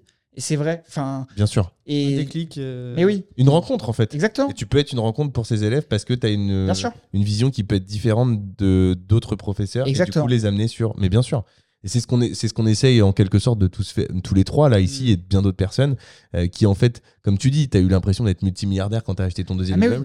Et donc en fait, tu as envie de transmettre cette Mais, information. mais t'as un choc, t'as un, t'as un pic de dopamine qui est fou en fait. Incroyable. Quand tu quand arrives à atteindre tes objectifs. Ouais. Et, et donc en fait voilà, de fil en aiguille, euh, on a un peu euh, on a un peu accéléré sur cette période, mais donc en gros. Bah, on peut on peut revenir euh, même sauf si tu voulais absolument détailler quelque Non, chose. ouais. Mais du coup, tu as acheté ton deuxième immeuble.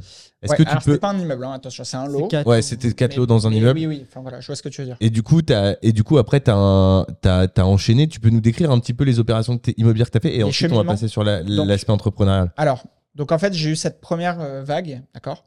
En 2019, donc suite à ça, je me décide de lever un peu le pied parce que je me dis, bon, tu as quand même levé pas mal de dettes, Mm.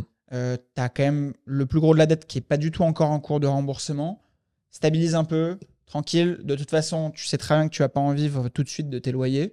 Tu laissais la trésor sur la boîte. J'ai jamais touché la trésor des boîtes. euh, et, et en fait, mon objectif, parce que je vous ai dit avant, je sais plus si c'était hors caméra ou pas, mais mon objectif, c'est de rembourser rapidement tout ce que j'ai. Comme ça, je sais qu'à euh, la quarantaine, je suis détente. Mm. Et C'est drôle parce que tu as vraiment le le- l'investisseur bon père de famille, préparation de la retraite. bah, en fait, si tu veux, moi, j'ai plusieurs phases dans ce que je veux faire. Mais euh, peut-être qu'on en reparlera après. Mais j'ai utilisé le levier de l'immobilier pour lever de la dette euh, parce que j'avais pas d'autre moyen de lever de la dette. En créant une boîte, on me prêtait pas d'argent. Investir en bourse, on me prêtait pas d'argent. Donc, j'ai utilisé ce levier. J'ai pas acheté de l'immobilier le plus qualitatif possible. J'ai acheté du rendement. Mm. Mon objectif, c'est de faire comme dans les foncières dans lesquelles je suis pa- passé, c'est que tu achètes, tu vas essayer de maximiser ton rendement pour amortir un maximum de, de, bah, de prêts et donc de rembourser ton capital et de créer ton premier capital de départ. Et ma vision, c'est que à horizon peut-être 5-10 ans, je vais arbitrer une grosse partie de ce que j'ai déjà acheté et je remettrai dans du patrimonial avec moins de rendement et j'utiliserai une partie de ça pour investir et, le, et en fait le positionner dans d'autres activités en dehors de l'immobilier. En fait, moi, je vois l'immobilier comme euh, un des trois piliers les plus importants si tu veux devenir euh, millionnaire, entre guillemets. Mm. C'est que indépendant financièrement. ou indépendant financièrement, c'est qu'en gros, tu as l'immobilier qui te lève de la dette, Mm. tu as la bourse qui va te permettre de faire fructifier ta trésorerie, ton cash, et tu as l'entrepreneuriat qui va être ton, ton vecteur de flux récurrent Mm. qui va te permettre de vivre. Et en fait, si tu arrives à faire ce triptyque, bah, tu es imbattable. En fait, sur la durée, tu sais que tu vas gagner. Et, et en fait, qu'est-ce qu'on disait par rapport à ça juste avant? Parce que euh, je suis désolé, je pars souvent. Non, non, non, S'il y a des auditeurs de mon podcast, ils le savent, mais euh, c'est intéressant. Non, non, on parlait, euh, on parlait des opérations immobilières. Voilà. Ah oui, exact. Donc, je me décide de lever un petit peu le pied Oui. pour que, euh, voilà, tranquille, que tout se fasse bien, on encaisse un peu de trésorerie, etc. À cette époque, donc, je lance euh, mes conseils en ligne. J'étais donc encore salarié. Donc en 2019, 2019, donc juin 2019. quand tu dis tes conseils en ligne, c'est une formation. Non, non, non, non, non. Ah non, ah oui, conseil euh, gratuit, oui. Des petites vidéos, etc. À droite, à gauche. Je vois qu'en l'espace de un mois, je chope genre 1200 abonnés, tu vois, un truc comme ça. Sur Insta, Donc propre, je me dis, putain, c'est ouf quand même. c'est bien. Et, euh, et en fait, moi, je- ce qui a fait le développement de ma page, c'est que je mettais des stickers pour poser des questions. Les gens me posaient des questions, je répondais.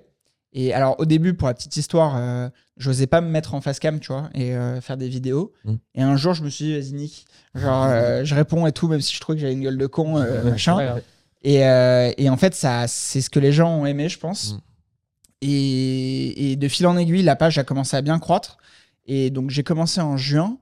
Et je pense que c'était fin juillet. Je décide de, bah, en fait, d'organiser un événement. Je me suis dit, vas-y, j'ai les deux avocats qui m'ont créé mes statuts de SCI. J'ai. euh, euh, attends, j'avais qui en plus? Ah oui, j'avais mon comptable. Et je me suis dit, bah, en vrai, je vais leur demander s'ils peuvent se réunir. Mhm.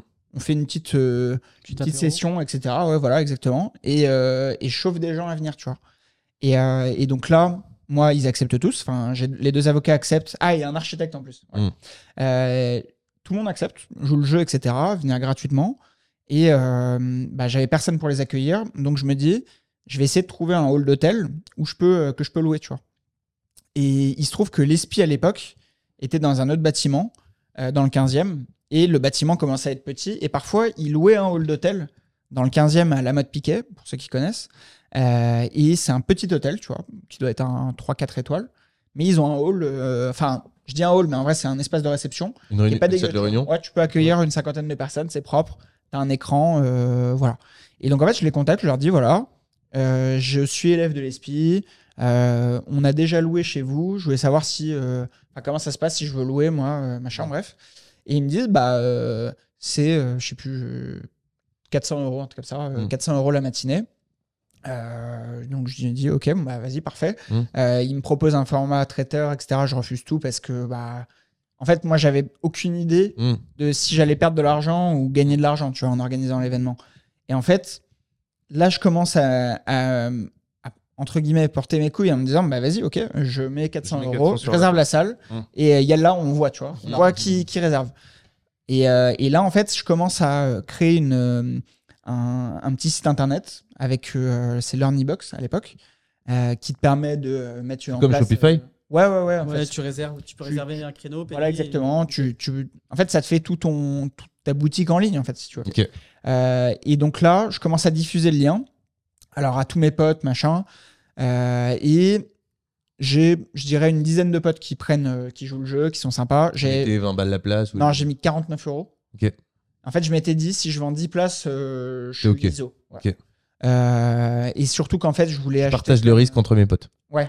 non, mais en fait, j'avais des potes qui étaient vraiment intéressés par les sujets. Ouais. Parce que mine de rien, ils avaient vu que Oui, ce qu'on avait fait, c'était oui. pas de la, Ouais. pas des blagues pour Ouais. euh, les réseaux sociaux. Tu vois, Ouais. c'était, c'était concret. Je pouvais leur montrer l'acte authentique. Enfin, Ouais. voilà.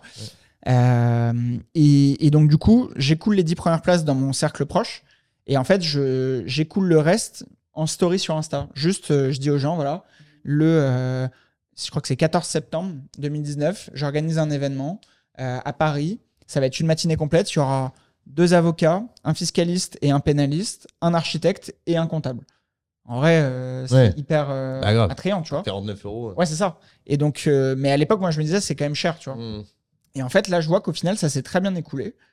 Et à la moitié de l'été, j'avais vendu bah, genre 10 places, plus, enfin les 10 places de mes potes, plus euh, peut-être une quinzaine de places, mais la salle n'était pas full, tu vois. Et en fait, je sais pas, je m'étais un peu reposé sur mes lauriers. Je m'étais dit, bon, bah, en fait, l'événement, ça y est, il est payé. Il est rentable. Ça dégage un petit peu de trésor. Mm. Je comptais de toute façon acheter euh, de quoi se restaurer, enfin, de- Mm. des boissons, Mm. etc. Bref, je visais pas spécialement la rentabilité, je voulais juste tester le truc, tu vois. Et, et donc vient euh, fin août, il me reste facile 15-20 places à vendre, tu vois. Et là, j'accélère le truc. J'avais un peu lâché euh, Insta pendant l'été parce que tu sais, je voyais pas le côté business Mm. du truc. Et, euh, et donc là, je commence à, euh, à réactiver le truc. Fin août, je leur dis euh, voilà, il nous reste tant de places. Euh, et tu sais, je commence à mettre un peu euh, du. euh, si à la fin de la ouais. semaine, euh, c'est pas Ouais. vendu, euh, c'est foutu, machin, Ouais. bref. Et en fait, au final, j'arrive à écouler toutes les places. Et enfin, toutes. Peut-être pas toutes, toutes, mais genre, je pense que j'en ai écoulé facile 35-40, tu vois, au total.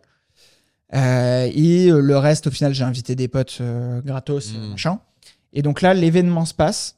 Et j'étais terrorisé parce que je me suis dit, j'ai jamais parlé en public, genre, euh, enfin, très rarement. Et en fait, là, j'ai- je, je me suis chauffé. J'ai mis des professionnels de renom, entre guillemets, parce que c'était très bons avocats sur la place parisienne, un bon comptable d'un gros cabinet, etc., plus un archi. Mm. Eux, ils sont habitués, genre, je vais passer pour un clown si je fais de la merde, tu vois. et, euh, et donc là, je sais pas pourquoi, j'y ai pas pensé avant, mais je commence à flipper ma race, genre, tout le début du mois de septembre. Ah ouais? Parce que j'avais rien Enfin, j'avais plus ou moins en tête ce que je voulais, Ouais. mais j'avais pas prévu mon discours, etc., tu vois. Et euh, parce que je suis un peu un mec de dernière minute. Je sais pas pourquoi je. Il y a que le stress qui me fait agir, tu vois. Et, et donc, en gros, on fait ça, on l'organise, ça se met très bien en place. Au final, l'événement se passe très très bien.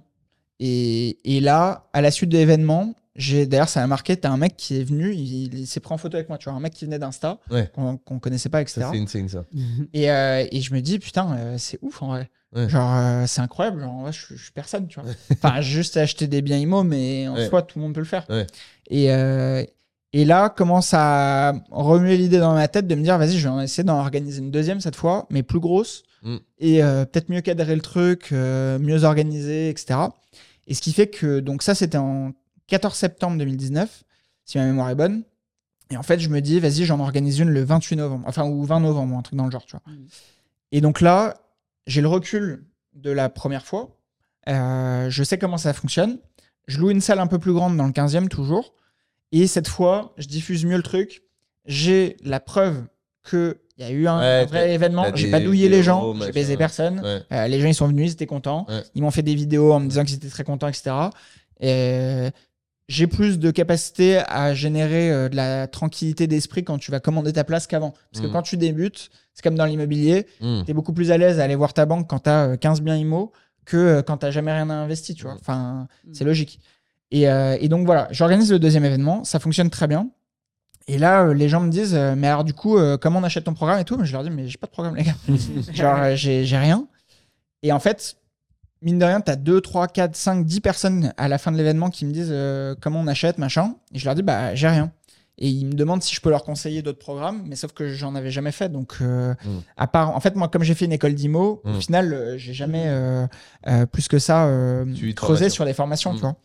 Et, et là me vient du coup l'idée, bon, c'est pas une idée de génie, hein, il y a eu 15 000 formateurs avant moi, de créer la formation et de la diffuser. Et, euh, et je me rappelle, j'ai encore changé de boîte entre temps. Donc euh, en septembre, je venais d'intégrer une nouvelle boîte. J'avais fait un an chez Duval et je suis arrivé euh, chez Vereldav euh, Management France, qui est un autre fonds d'investissement, enfin qui est un fonds au lieu de Duval qui est pas un, fonds, qui est un fonds hollandais qui a des centres commerciaux, etc. Et en gros, moi j'étais chez eux et au vu des deux événements qui s'étaient bien passés, je me suis dit, bah en vrai, faut que je dépose des statuts de société euh, pour bien cadrer tout, etc., Mm. que tout soit carré, pouvoir déclarer les revenus, parce que en vrai, j'ai encaissé des trucs Ouais, t'as fait Euh, au black. avant de, bah, en fait, avant de pouvoir les déclarer. Ouais. Et, et le truc, c'est que, bah, comme moi, à chaque fois, dans les deux événements, il y avait mon comptable, il m'a dit, bah, en fait, Loulou, euh, si tu, le, si tu les déclares pas, euh, tu prends ton risque, c'est Ouais. con, tu vois. Ouais. Et euh, au final, je me suis dit, en vrai, je vais pas m'attirer les foudres Mm. pour euh, 1000 balles. Mm. Oui, ça a pas de sens. Euh, et autant, euh, autant les mettre euh, dans chiffre d'affaires de société et basta, tu vois. Mm. Surtout qu'en plus, au final, je les ai utilisés pour déposer mes statuts. Enfin bref. Donc, c'est pas comme si j'avais fait 50 000 euros et tu peux te dire, ah bah putain, c'est quand même, euh, ça me fout le seum et tout. Tu vois, mm, en vrai, c'est 1000 euros, t'en fous. Mm. Donc bref, je dépose mes statuts en décembre 2019, mais j'étais salarié là, pour le coup, encore une fois, donc dans la nouvelle boîte. Euh, et je me dis, pour le lancement de la formation, il faut que j'ai ma boîte, mes statuts, mes trucs. Et là, pour le repas de Noël, genre de la soirée, enfin de ma nouvelle boîte, pardon, j'ai lancé le, la, la formation en la teasant euh, une petite semaine avant, etc. Et moi, je m'attendais à en vendre deux, tu vois.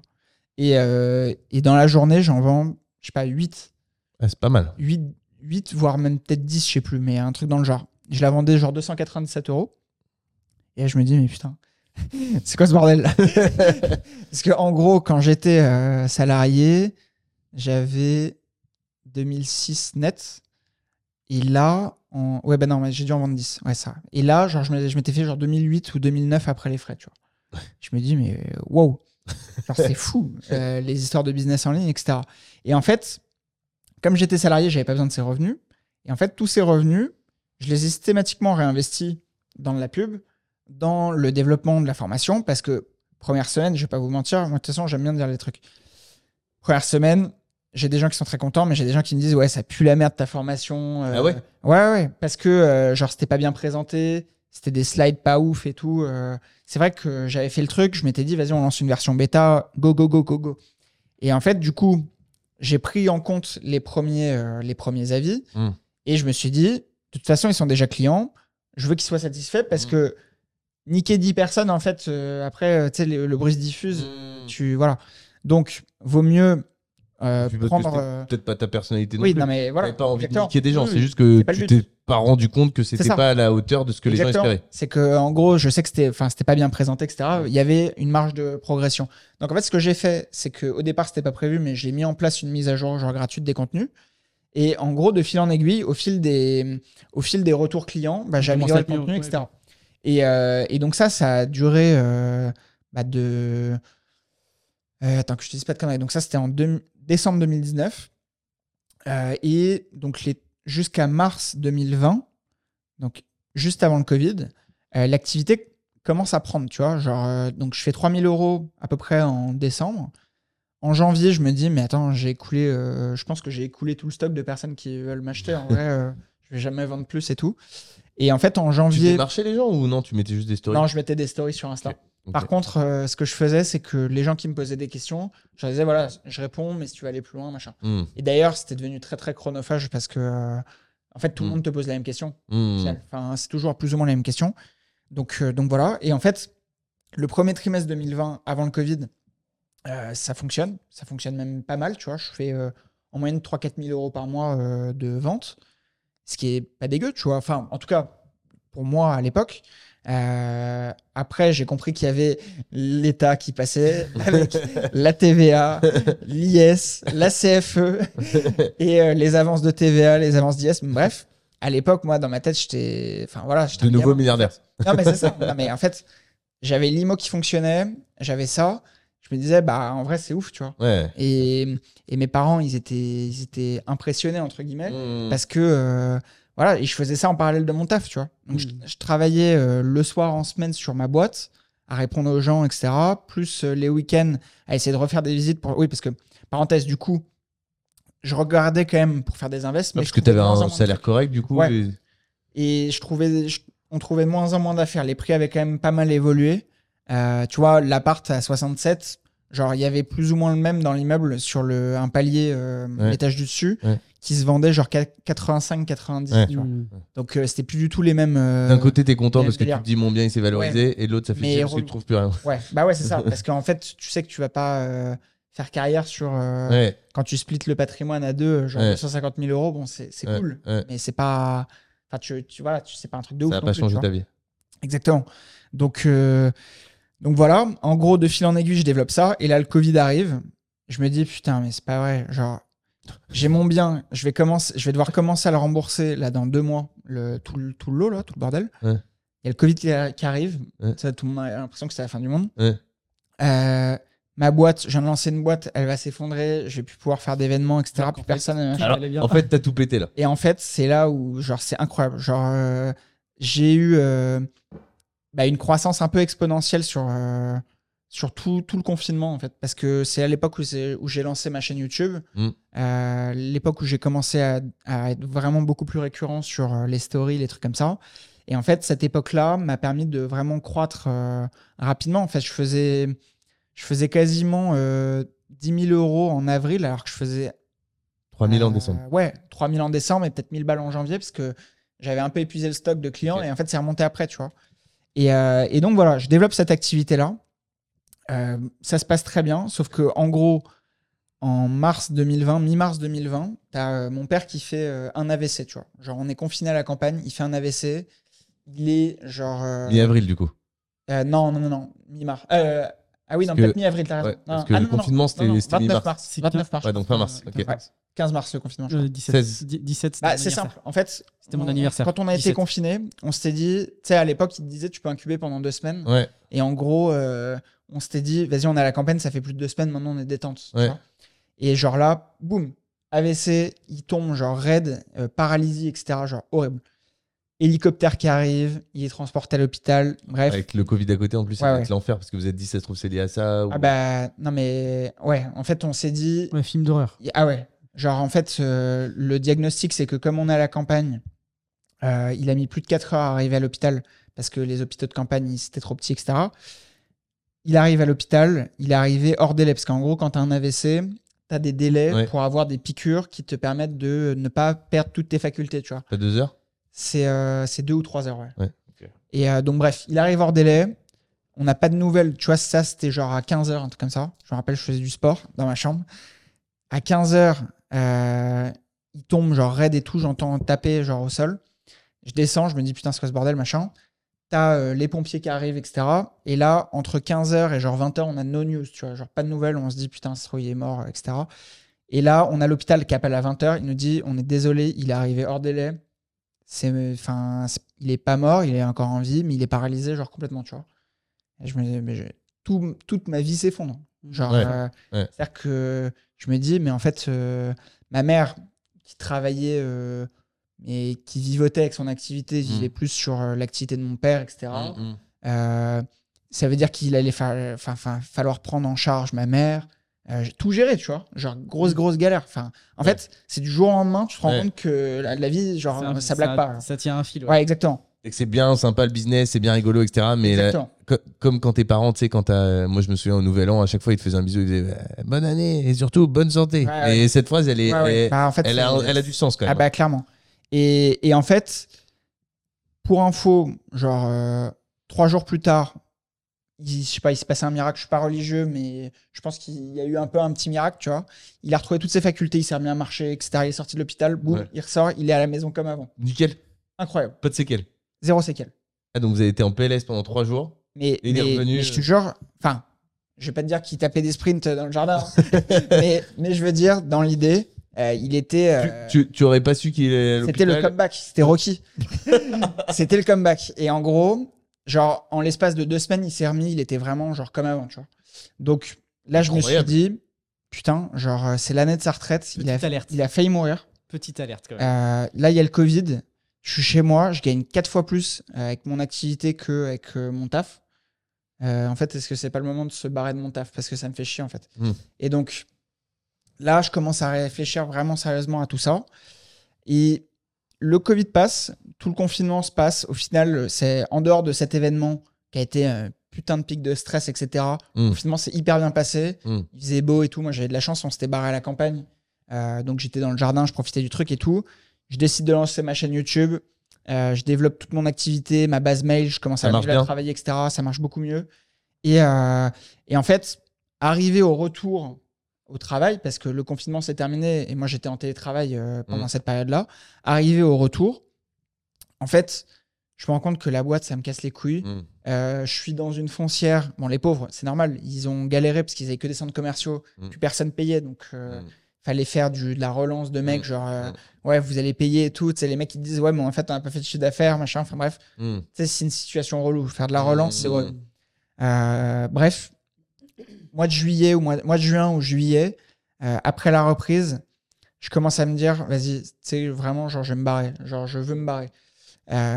Et, et je me dis, ah oui, et, en- et entre-temps, en fin mai, j'appelle une pote de mon ancienne boîte de chez Duval, qui s'appelle Obège, je sais pas si elle écoutera, mais je, l'embrasse, euh, qui bossait euh, avec nous euh, dans le service.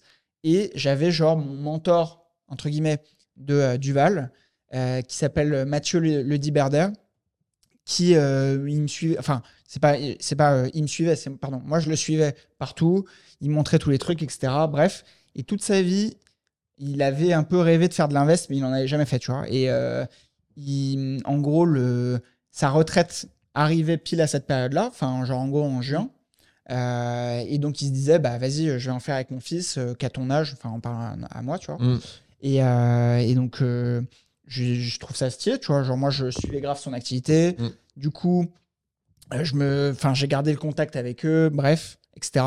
Et en fait, là, j'apprends fin mai, mec sportif, etc. Crise cardiaque, boum, il meurt. Ah je ouais. Un mois avant la retraite. Non, un mois après la retraite. Et là, je me dis, mais attends, mais Ça arrive tellement souvent. mais t'es une petite pute, genre, si tu prends pas ton, tes clics et tes claques et tu te barres, genre. Tu te barres, genre, ton taf, tu l'aimes pas, c'est un bon job, etc. Sur le papier, c'est bien, tu gagnes ta vie, etc. T'as un petit cadre, tu vas gravir les échelons, c'est top. Mais pour autant, c'est pas ce que tu veux. Mais tu vois, ce en qui, fait, comme tu peux mourir du jour au lendemain, mais en fait, ce, qui par- est, ce qui est ouf dans cette histoire, et c'est une petite digression, mais ce qui est intéressant de constater, c'est que comme le corps humain est à la fois bien et, et mal fait, je dirais, c'est que ouais. ce genre d'histoire, on l'a déjà entendu. Alors, je sais pas si c'est parce que c'est du storytelling et du coup, les gens, à chaque fois qu'ils ont entendu, ils en Très, parlent. Très souvent. Mais ça arrive Non, mais c'est Rassure tout le souvent. monde, j'ai rien à vendre. hein. C'est vrai. C'est Non, le mais ce l'a- que je veux fait, dire, c'est que tu es sous tension Ouais. et dès que tu lâches, mais moi je connais plein de gens, genre vraiment qui travaillent fort, qui sont sur- Ouais. très stressés, Ouais. tu les mets en vacances, les quatre premiers jours ils sont malades. C'est ouf. Ah ouais. C'est Ah, incroyable, mais hein. C'est c'est vrai. La pression et comme quoi la- le mental le et le stress, physique. le stress, la Parce que pression, t'en entends quand même parler pas mal qui te disent arrivé à la retraite, t'es bizarrement ça tombe pile à ce moment-là, les mecs qui soit quelques mois avant, soit quelques Mmh. enfin Bah ouais. et ça se termine. C'est Et, terrible, hein. et là, quand même, Bah regarde même ton papa l'AVC, Ah ouais l'AVC en plein milieu où tu juste, t'es ap- obligé- juste tu, après la retraite. tu Juste mets ton après la corps, retraite. tu mets ton corps à l'arrêt, là bah, Ouais. retraite ou même le confinement. euh, là t'as pas le choix quoi. Faut s'arrêter. Et là Exactement. pouf. Et, et en fait, là, les deux événements, je me suis vraiment dit, genre, c'est impossible que je me barre pas. Ouais. Donc en juin, juillet, je vais voir ma boss. Je lui dis, écoute, j'ai envie de me barrer. Elle me dit, euh, non. enfin, en gros, je lui dis, euh, voilà, j'aimerais bien faire une rupture conventionnelle, euh, etc. Euh, elle me dit, non, c'est mort, etc. Au final, j'obtiens une rupture conventionnelle parce que j'ai négocié avec eux, etc. Comme j'avais quand même bien euh, fait le job euh, Mm. pendant le Covid, j'avais pas fait le gamin euh, qui répond plus, tu sais, genre euh, Mm. l'employé qui est dans la nature. Genre voilà. Et par respect pour eux et pour ma N plus 1 et ma N plus 2, euh, même si on avait des petits voilà des petites embrouilles parfois, etc. Par respect, j'ai accepté de rester jusqu'en décembre D'accord. pour les aider parce que je gérais un, un food court, enfin la création et l'ouverture d'un food hall pardon, à, à Bordeaux. Ouais.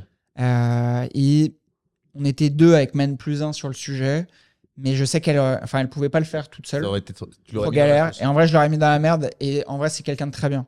C'est dans le travail, euh, voilà, tu peux avoir des petites embrouilles et tout, mais dans la vie, c'est quelqu'un de bien, tu vois. Mm. Donc, euh, je me suis dit, vas-y, je vais pas faire le gamin. Mm. En vrai, décembre, ça me donne au moins une date butoir. Mm. Je sais que au-delà, genre, c'est le saut dans le grand, grand bain, quoi, tu vois. Ça Et te permet de préparer aussi euh, ce Bah, voilà. Exactement. Et donc, euh, je continue mes activités. Je développe euh, mes activités de, bah, de coaching, euh, etc., etc. Mais il y a quand même un truc qui me gonfle là-dedans. C'est que, alors, oui, c'est rentable, mais en même temps, tu passes quand même beaucoup de temps parce que les gens, ils se disent Ah, mais en fait, tu fous rien euh, Mm. quand t'es formateur, juste tu vends tes trucs et euh, yalla, euh, t'encaisses, etc. En même temps, il y a eu beaucoup de mecs qui ont fait croire ça. Mm. Et en fait, le truc, c'est que c'est dans les faits, c'est pas vrai, parce que moi, je faisais le support, je faisais Mm. euh, tout, tu vois. J'ai commencé à déléguer euh, qu'après, mais euh, c'est un taf de, de, de fou. Mm. Et il faut être créatif dans tes contenus. Mm.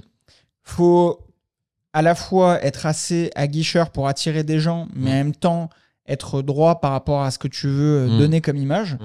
Moi, c'était hors de question de dire aux gens, euh, vas-y, prends ma formation, dans trois mois, t'es milliardaire et t'as euh, 100 000 lots, euh, Mm. genre comme Mm. les mecs qu'on entend. Euh, et en même temps, c'est d'ailleurs ce que je racontais dans un podcast dernièrement, c'est que ce qui me gênait dans cette activité-là, c'est que si t'es pas aguicheur, Mm. euh, tu ne tu t'es pas rétribué finalement. Parce qu'en fait, le discours de vérité, le discours de, de mec posé qui va Mm. construire sur 2, 3, 5 ans, 10 ans, Mm. 15 ans, 20 ans, en fait, il fait rêver personne parce que les gens, ils veulent s'inscrire à une salle de sport, mais ils veulent pas aller au sport. Et après, ils se plaignent de pas avoir les résultats. Mm. C'est pareil pour l'IMO. C'est pareil pour l'IMO. Ils veulent une solution miracle toute faite, mais ça n'existe pas. Ça Mm. n'existe pas. De toute façon, vous allez devoir vous bouger le cul. T'es un peu obligé de leur promettre pour pouvoir les attirer, mais en même temps t'es pas en phase avec ça. Et C'est hyper compliqué. C'est très compliqué, c'est très compliqué. Et, et en fait, si tu veux, euh, je vois que. Alors, il y a des gens qui adhèrent clairement à ce discours, parce qu'en fait, au final, j'ai j'ai jamais été dans un discours de vendeur de rêve, mais je vois que si je veux péter un plafond, Mm. il faudrait que je fasse euh, ça. Mais au final, ça me chauffe pas, donc je le fais pas. Mais pour autant, du coup, je me dis, ouais, mais l'activité, elle stagne et tout, bon, c'est bien. Mais en vrai, une Tu fois que tu as payé ta 10K mois TVA, ouais, à peu près. À peu près. L'activité, elle stagne. Mine de rien, il y a la TVA. Comme je me versais pas euh, Mm. euh, les revenus, que j'avais pas de salarié, etc., bah, c'est des activités où tu marges Mm. quand même pas mal, tu vois. Euh, les impôts sont passés par là. Parce que j'ai. En fait, quand j'ai quitté mon taf, du coup, bah, j'avais déjà un an d'activité sur mon entreprise. Donc les impôts passent par là. Tu te... J'avais développé une bonne trésorerie, mais pas non plus extraordinaire. Mm. Les impôts sont passés en mode TVA, IS. Mm. Tu te fais ratiboiser. parce qu'en plus, j'avais passé des stats, des, des steps, j'ai j'ai plus le, le cap, mais en gros, euh, 38 j'ai- 000. j'étais en. 38 000. ouais, possible, mais du coup, je passe en, À 25. en avance d'IS. C'est-à-dire que tu payes l'IS de l'année en cours, plus une avance sur Oui. l'année d'après. Oui. Et pareil pour la TVA. ok. Ouais. Et en fait, Ouais, on a eu ça aussi. je sais plus, j'avais euh, peut-être 100 000 de trésor, tu vois. Mm. Et euh, non, peut-être un peu moins, j'exagère. Peut-être euh, 60 000 de trésor Mm. ou 70. Et au final, genre en mars, je crois que entre, enfin, en mars c'était le premier appel, mais en gros entre mars et juin, Mm. Je sais pas, je, prenne- je pense qu'ils me prennent 40 dans le genre. tu t'es plus que fait Thibauzé. Je- en fait, je me dis ah ah oui d'accord. Ah quand même. Ok, c'est sérieux. Effectivement, je l'avais pas vu comme ça. Je commence à comprendre certains discours. Ah oui. Ouais, c'est ça. Genre, Moi qui votais à gauche, je vais peut-être changer d'avis. Non mais putain, je me dis mais putain. Genre euh, Ratiboisé, c'est un euphémisme. ah non mais c'est violent, tu vois. Donc en fait, encore une fois, là, là, sur internet, peut-être que tu as des mecs qui vont se dire ah non mais t'es décorrélé de la réalité et tout, euh, tu faisais beaucoup de chiffres et tout. Oui, mais pour beaucoup de travail et Ouais. c'est pas de l'argent dans ta poche, faut Mm. pas oublier. Mm. T'as la TVA, t'as 20%. La TVA, ça fait mal. Hein. Ah bah bien sûr. Moi aussi, euh, j'avoue qu'au début, j'avais pas toujours fait mes calculs avec la TVA. Ah Quand il y a la TVA qui arrive, tu l'anticipes pas tout le temps bien au début. euh, Eh, mais bien sûr. Elle passe, euh, c'est ça. Et, et moi, ça réchauffe. hein. tu vois, j'ai commencé, j'étais jeune, j'avais pas de mentor en business. Mm. En fait, j'ai appris tout sur le tas, tu vois, les histoires d'anticipement, etc. euh, Enfin, d'anticipation Ouais. de, pareil, de ça. trésorerie pour les impôts et tout. En vrai, si tu le sais pas, tu le, Ah bah tu l'apprends sur le tas. tu Ah vois. Et, euh, Et si t'as pas de trésor, ben. bah voilà. Et, euh, et en fait, le truc, c'est que je m'étais dit sur la première année, c'est une activité qui est top, ça génère du business, etc. C'est, royal. Euh, mais pour autant, ça prend quand même énormément de taf. Mm. Je travaille vraiment, peut-être pas jour, enfin, je- jour et nuit, c'est une expression, mais je travaille vraiment passer du de temps. 9h à, à facile 21h, tu vois. En et étant parfois, je travaille après le dîner. Et, et si tu veux scaler, comme tu disais, t'es pas toujours à l'aise avec le discours. Voilà. Exactement. C'est clairement la- la- l'échange qu'on a eu plusieurs fois euh, tous les deux là-dessus. Et bah, d'ailleurs, c'est marrant parce que ton discours, euh, je m'y retrouve évidemment, puisqu'on a des Voilà. activités qui sont un peu Ah ouais. similaires. J'avais développé du coaching en parallèle où, mine de j'avais des clients très intéressants, des entrepreneurs que j'aidais euh, pour euh, bah, placer leur argent, euh, les trésoreries de société, etc., pour faire des investissements. Je leur expliquais comment faire des montages de société, etc. Mhm. C'était. En vrai, il y a des choses que j'ai adorées, mais l'aspect. euh, comment dire Formateur, dans la tête, déjà dans la tête du mec moyen, t'es un escroc. Tu sais pas pourquoi, Ouais. dans la tête du mec moyen, t'es un escroc, Mm. t'es un voleur, tu, tu, tu, tu fais, euh, tu vends euh, du rêve aux gens, etc. Mm. Même si tu fais les choses très bien, Mm. tu sais, c'est comme, euh, je veux dire, maintenant, je j'ai une agence immobilière. Mm. Dans la tête des gens, l'agent immobilier, c'est un voleur, etc. Toujours, bon, Bah, bref. souvent l'immobilier, ouais. Voilà. Tu sais, promoteur, t'es un voleur. euh, Voilà. Non, mais Mm. bon, voilà. Tu vois le, tu vois le délire. Donc, dans l'idée, ça, ça a commencé à me gonfler, mais pour autant, l'aspect réseautage, euh, j'ai rencontré des gens très intéressants, même des anciens membres de. Voilà. Après, si tu veux, moi, ce que j'identifiais comme problématique, c'est que comme j'étais pas dans un discours très aguicheur, Mm. je pouvais pas passer le cap. Ouais, c'est ça. C'était dur. En fait, pas un moment, c'était avec tes valeurs. C'était soit tu reniais tes valeurs, soit Bah, tu, dis, voilà. tu changeais En d'activité. fait, j'avais fait euh, ton parfois euh, des. J'ai essayé de contacter des mecs sur Insta qui, qui, qui étaient aussi dans l'IMO, Ouais. qui avaient un bon discours, mais en fait, direct, tu avais une espèce de jeu d'ego, etc. Au final, on veut pas t'aider, on te Mm. dit, euh, on limite, on, on t'envoie chier, etc. Ou on te prend de haut, machin.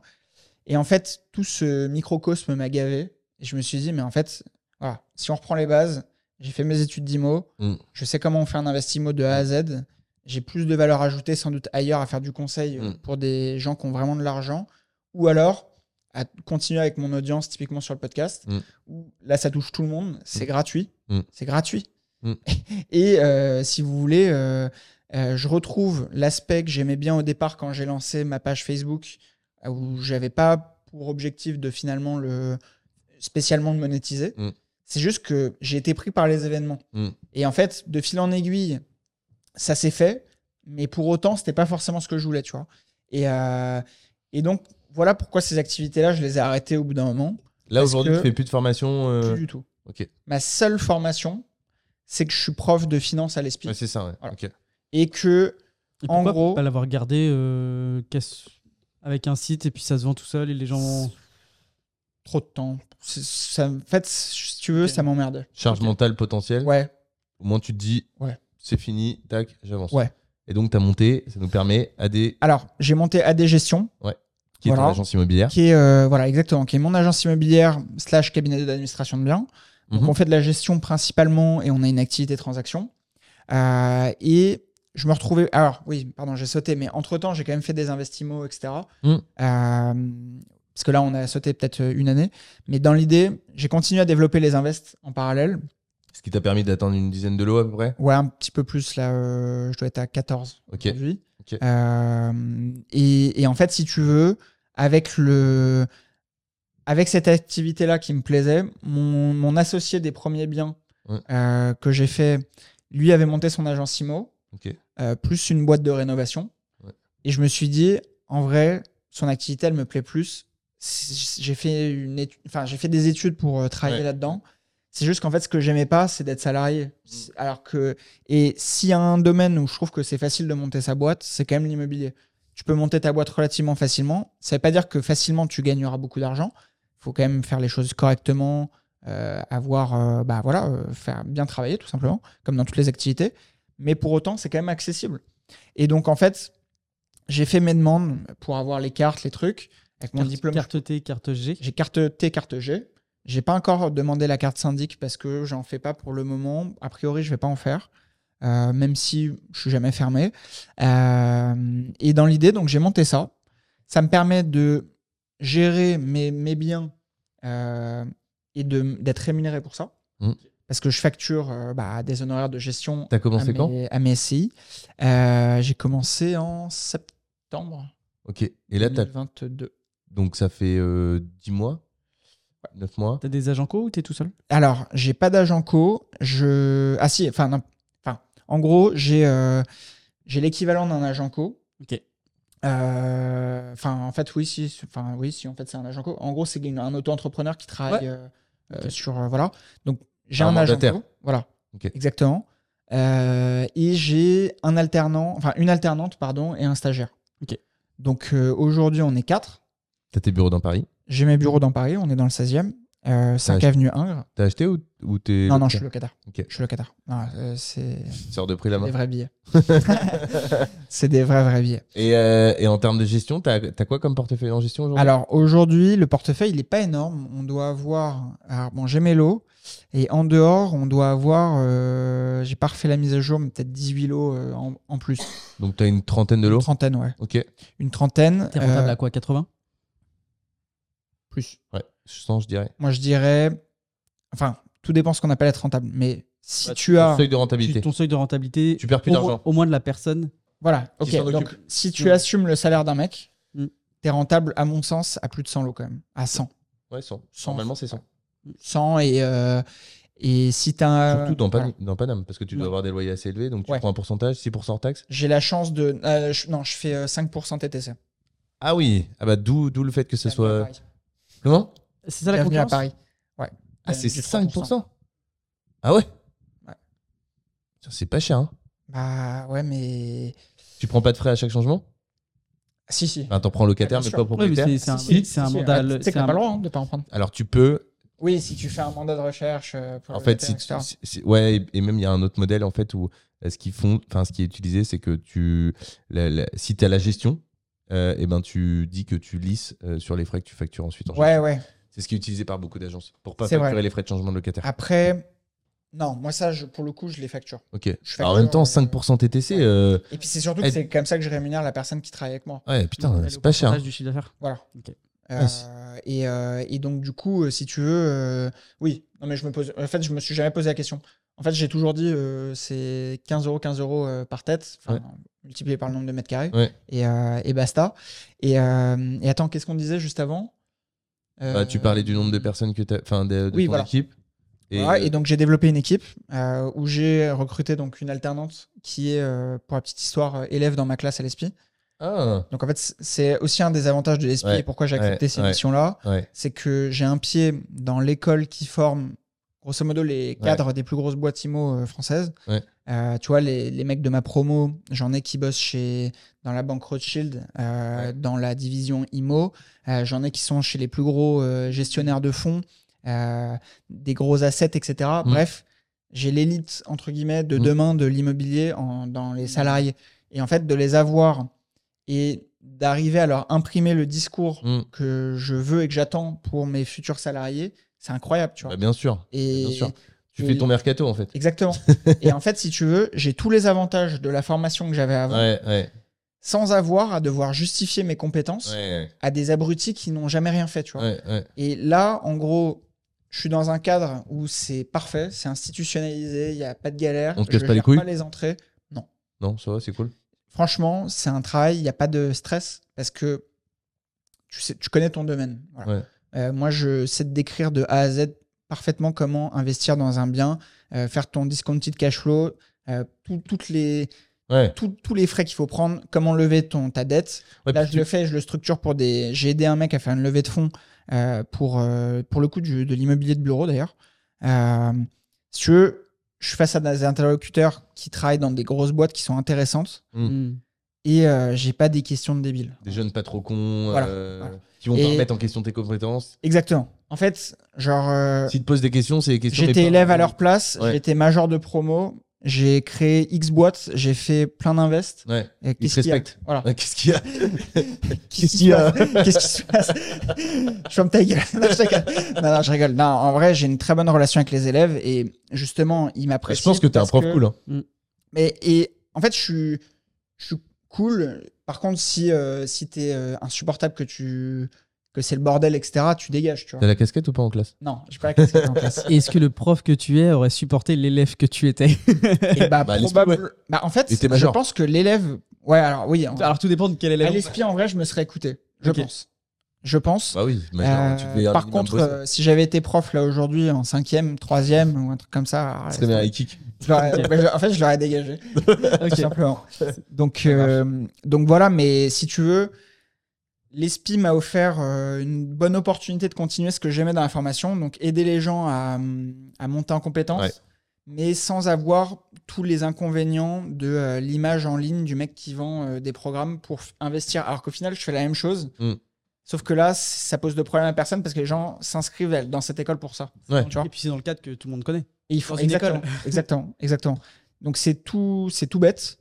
Et en fait, pour remplacer toutes mes activités réseaux sociaux, je me suis concentré sur mon podcast. On mettra le lien. Bah voilà, ça s'appelle Limitless. Euh, et hum, en fait, je suis heureux comme ça. Genre, je suis paisible. T'es beaucoup plus apaisé Ouais. Je suis tranquille. euh, je fais les trucs à mon rythme. Je sais euh, anticiper ma création de contenu parce que je trouve ça plus simple à organiser. Tu vois, on en parlait Mm. hors caméra, mais j'ai pas beaucoup de matériel. Quand je Mm. faisais des vidéos YouTube, tu te trimballais avec ton Ronin, tes trucs, tes, tes caméras, tes micros, machin. Tu te tapes tout le montage. euh, le temps de transférer les fichiers sur l'ordi, tu perds 20 minutes parce que tu as une mauvaise carte mémoire ou machin. Enfin, bref, voilà, tout ça. Bravo les gars. Bon non, courage. non mais voilà, Fait- Faites des choses simples. voilà. Moi je pense que et d'ailleurs mon podcast, je l'ai appelé le podcast le plus rentable du game parce que c'est vrai, il me coûte 6 euros par mois pour l'hébergement et c'est tout. Si j'enregistre à l'iPhone, je fais euh, mes montages, enfin mon... j'ai juste intégré un jingle, je le fais sur iMovie, ça me prend une seconde et terminé. Et, et en fait, c'est ce qui me permet d'être productif. Et en fait, les personnes qui me suivent, globalement, attendent plus que euh, il y ait une régularité et du contenu intéressant que euh, des effets spéciaux dans des vidéos. Ou, euh. Enfin voilà, tu vois ce que, tu vois ce que je veux dire? Ils écoutent a pour le fait- fond et pas sur la forme. Exactement. Mais je pense que les vidéos ultra montées, euh, Ouais. c'est terminé. Voilà, à part d'être. La- bah, Regarde Louis Doucet, euh, le gars euh, qui était dans le mastermind, il est en train de faire péter sa Louis chaîne. Doucet, c'est moi. Ouais, c'est, Euh. Louis Esquier. Louis Esquier, Oui, oui, Ah. Louis euh, qui est, il est en train de faire péter sa Oui, chaîne. parce qu'il vient pour raconter une histoire, une mise en scène. Ouais. Tu vois, c'est... Ouais, mais du coup, ça fonctionne encore aujourd'hui. Non, mais ça, je pense que ça fonctionne. Euh, tu vois, euh, des mecs comme euh, euh, Yomi Denzel ou Sama Amar, etc., ils ont des formats qui fonctionnent, Mm. euh, globalement. Euh, après, ils ont aujourd'hui le staff qui permet de déléguer les montages, les trucs qui sûr. sont complexes. Bien sûr. euh, qui... Quand tu sais qu'ils font des A/B tests sur leurs vignettes, Ah sur ouais leurs miniates. Ouais, ils ont quatre, Ouais. quatre, miniatures. Ah ouais Juste sur les miniatures. Ouais, bah tu vois, mais, c'est un autre, c'est un autre level. voilà, si tu veux bien faire les Ils choses. capitalisent aussi sur une notoriété qu'ils ont réussi à gagner auparavant. C'est des années de travail, euh, etc. Ah non, C'est- mais- en fait, c'est comme, en fait, c'est comme hein. dé- Et Y puis a ça délivre, délivre de la valeur. Ah oui, ah non, mais moi je vais vous le dire, je suis. Enfin, de toute façon, je- j'ai pas d'ego dans ces trucs-là. Moi, j'écoute sans permission leur podcast et je le trouve très bien. Et quand je vois le torrent euh, d'insultes qui se sont pris, etc., en fait, c'est, toujours pareil. C'est pour ça d'ailleurs que j'ai arrêté euh, euh, les réseaux, les trucs comme ça. C'est qu'en fait, tu te fais critiquer par des mecs qui ont jamais regardé ton contenu. Ils ont jamais acheté ton contenu payant. Mm. Ils savent pas euh, ce qu'ils peuvent en obtenir. Mm. Et, et en fait, ils vont juger à l'image. Et, et tu vois, tu Bah, vois ça- très bien sur ça, eux, par le exemple. coup, je vais reprendre ce que disait Yomi, et ça, je trouvais ça hyper pertinent. C'est qu'il disait Je trouve ça ouf que des mecs puissent te critiquer en disant que ce que tu fais, c'est de la merde, alors que c'est des mecs qui pèsent des millions, Bah, bien et sûr. que le mec, il a rien foutu, et que lui, il est même pas capable de prendre le risque d'eux, et qu'il est pas satisfait lui-même de, de, de sa vie. Exactement. Euh, donc c'est vrai que c'est c'est un peu dommage. Après, c'est le fonctionnement. C'est un marché qui est en construction aussi, je C'est pense. grâce- et puis c'est grâce à eux que les vidéos pètent parce que euh, sans Ah ouais. critique, sans Ouais. haters, Il n'y a pas de commentaires, il si y a pas de critiquer, Je vais te dire, à la limite, pour pas donner un argument supplémentaire euh, aux, aux personnes qui vont critiquer, tu vois, tu dis c'est des personnes qui pèsent des millions. Alors, ça, ça peut être repris dans le sens où s'ils ont arnaqué des gens, ils peuvent aussi peser des millions. Par ouais. contre, Hmm. leur notoriété sur la durée, sur Internet, elle vient du fait qu'il y a un- une valeur qui est délivrée. Mais bien sûr. Et si vous, vous êtes là, Mm. enfin, vous n'avez pas autant de recul, mais si aujourd'hui on est là et que moi, vous voyez, ça fait depuis 2019, Mm. euh, bah, en vrai, c'est que il y a, peut-être eu des frictions parfois avec des clients. Ça arrive toujours. De toute façon, quelqu'un qui te dit qu'il y a 100% de satisfaction, ça n'existe pas. Mm. Mais par contre, quand tu es honnête avec les gens, bah, en fait, tu perdures. Et tu as des mecs, les mecs qui sont bons sur YouTube, tu vois, même sans parler de business, mais un Squeezie, Mm. pourquoi il est là depuis 10 ans Ah oui. euh, Ah oui. C'est qu'en en fait, il délivre un contenu qui plaît à son audience Mais bien sûr. il monte en compétences année après année. Et oui, bah, ses premières vidéos, elles n'étaient pas aussi bien que maintenant. Mm. Mais en fait, personne. Ouais. Et euh, vous, aujourd'hui, Comme bah, vous n'avez pas encore un ingé son, mais euh, je vous souhaite dans quelques temps d'avoir Mm. un ingé son, des Et un, trucs, mon- etc. un monteur d'abord. Un- Un monteur, euh, différentes caméras, etc. Mais Ouais. c'est normal. C'est comme pour l'immobilier. C'est comme pour le sport. Mm. Tu fais de l'IMO, tu vas commencer par un petit bien, éventuellement un parking, etc. Et derrière, tu feras des tours à la défense. Ouais. Non, mais c'est vrai. Ah non, mais c'est clair. Moi, je suis, je suis tout à fait d'accord. avec Et, et voilà, et donc pour revenir à- aux activités d'aujourd'hui, j'ai une vie qui est plus paisible et qui me plaît plus. Parce que On, sent que t'es- t'es apaisé là. bah, c'est plus tranquille, dans le sens où, si tu veux, j'ai un business. Ah bah oui, pourquoi j'ai arrêté aussi les formations, c'est que c'est pas des business qui sont cessibles. Enfin, tu, tu, tu vas pas pouvoir Mmh. le revendre, Mmh. Euh, à moins de. Ils sont liés à ta personnalité. Voilà, donc si ta personnalité n'est plus là, À euh, moins d'être un généraliste, euh, je sais pas, genre Academia, euh, Mmh. qui fait euh, plein de trucs. Une une etc. école finalement. Oui, voilà, exactement. Euh, mais si tu veux, mon business ne- n'allait pas euh, être quelque chose que j'allais pouvoir vendre, tu vois. Ouais, ouais, Je serais intéressé de savoir, il y avait Théophile Hélier qui Ouais. avait essayé de vendre son business. Je serais intéressé de savoir s'il a réussi à le vendre. Avec des tickets d'entrée à 50 000. Ouais. De me souvenir, ouais. Ouais. Et euh, je serais intéressé de savoir s'il a réussi à le vendre. Si c'est le cas, bravo. Euh, mais voilà, c'est très spécifique. Alors que ma vision, si tu veux, sur l'IMO, c'est que je réinvente pas la roue en faisant ce que je fais, mais si je le fais bien, il n'y a pas de raison que ça fonctionne pas. Mm. Et un cabinet de gestion, ça se valorise.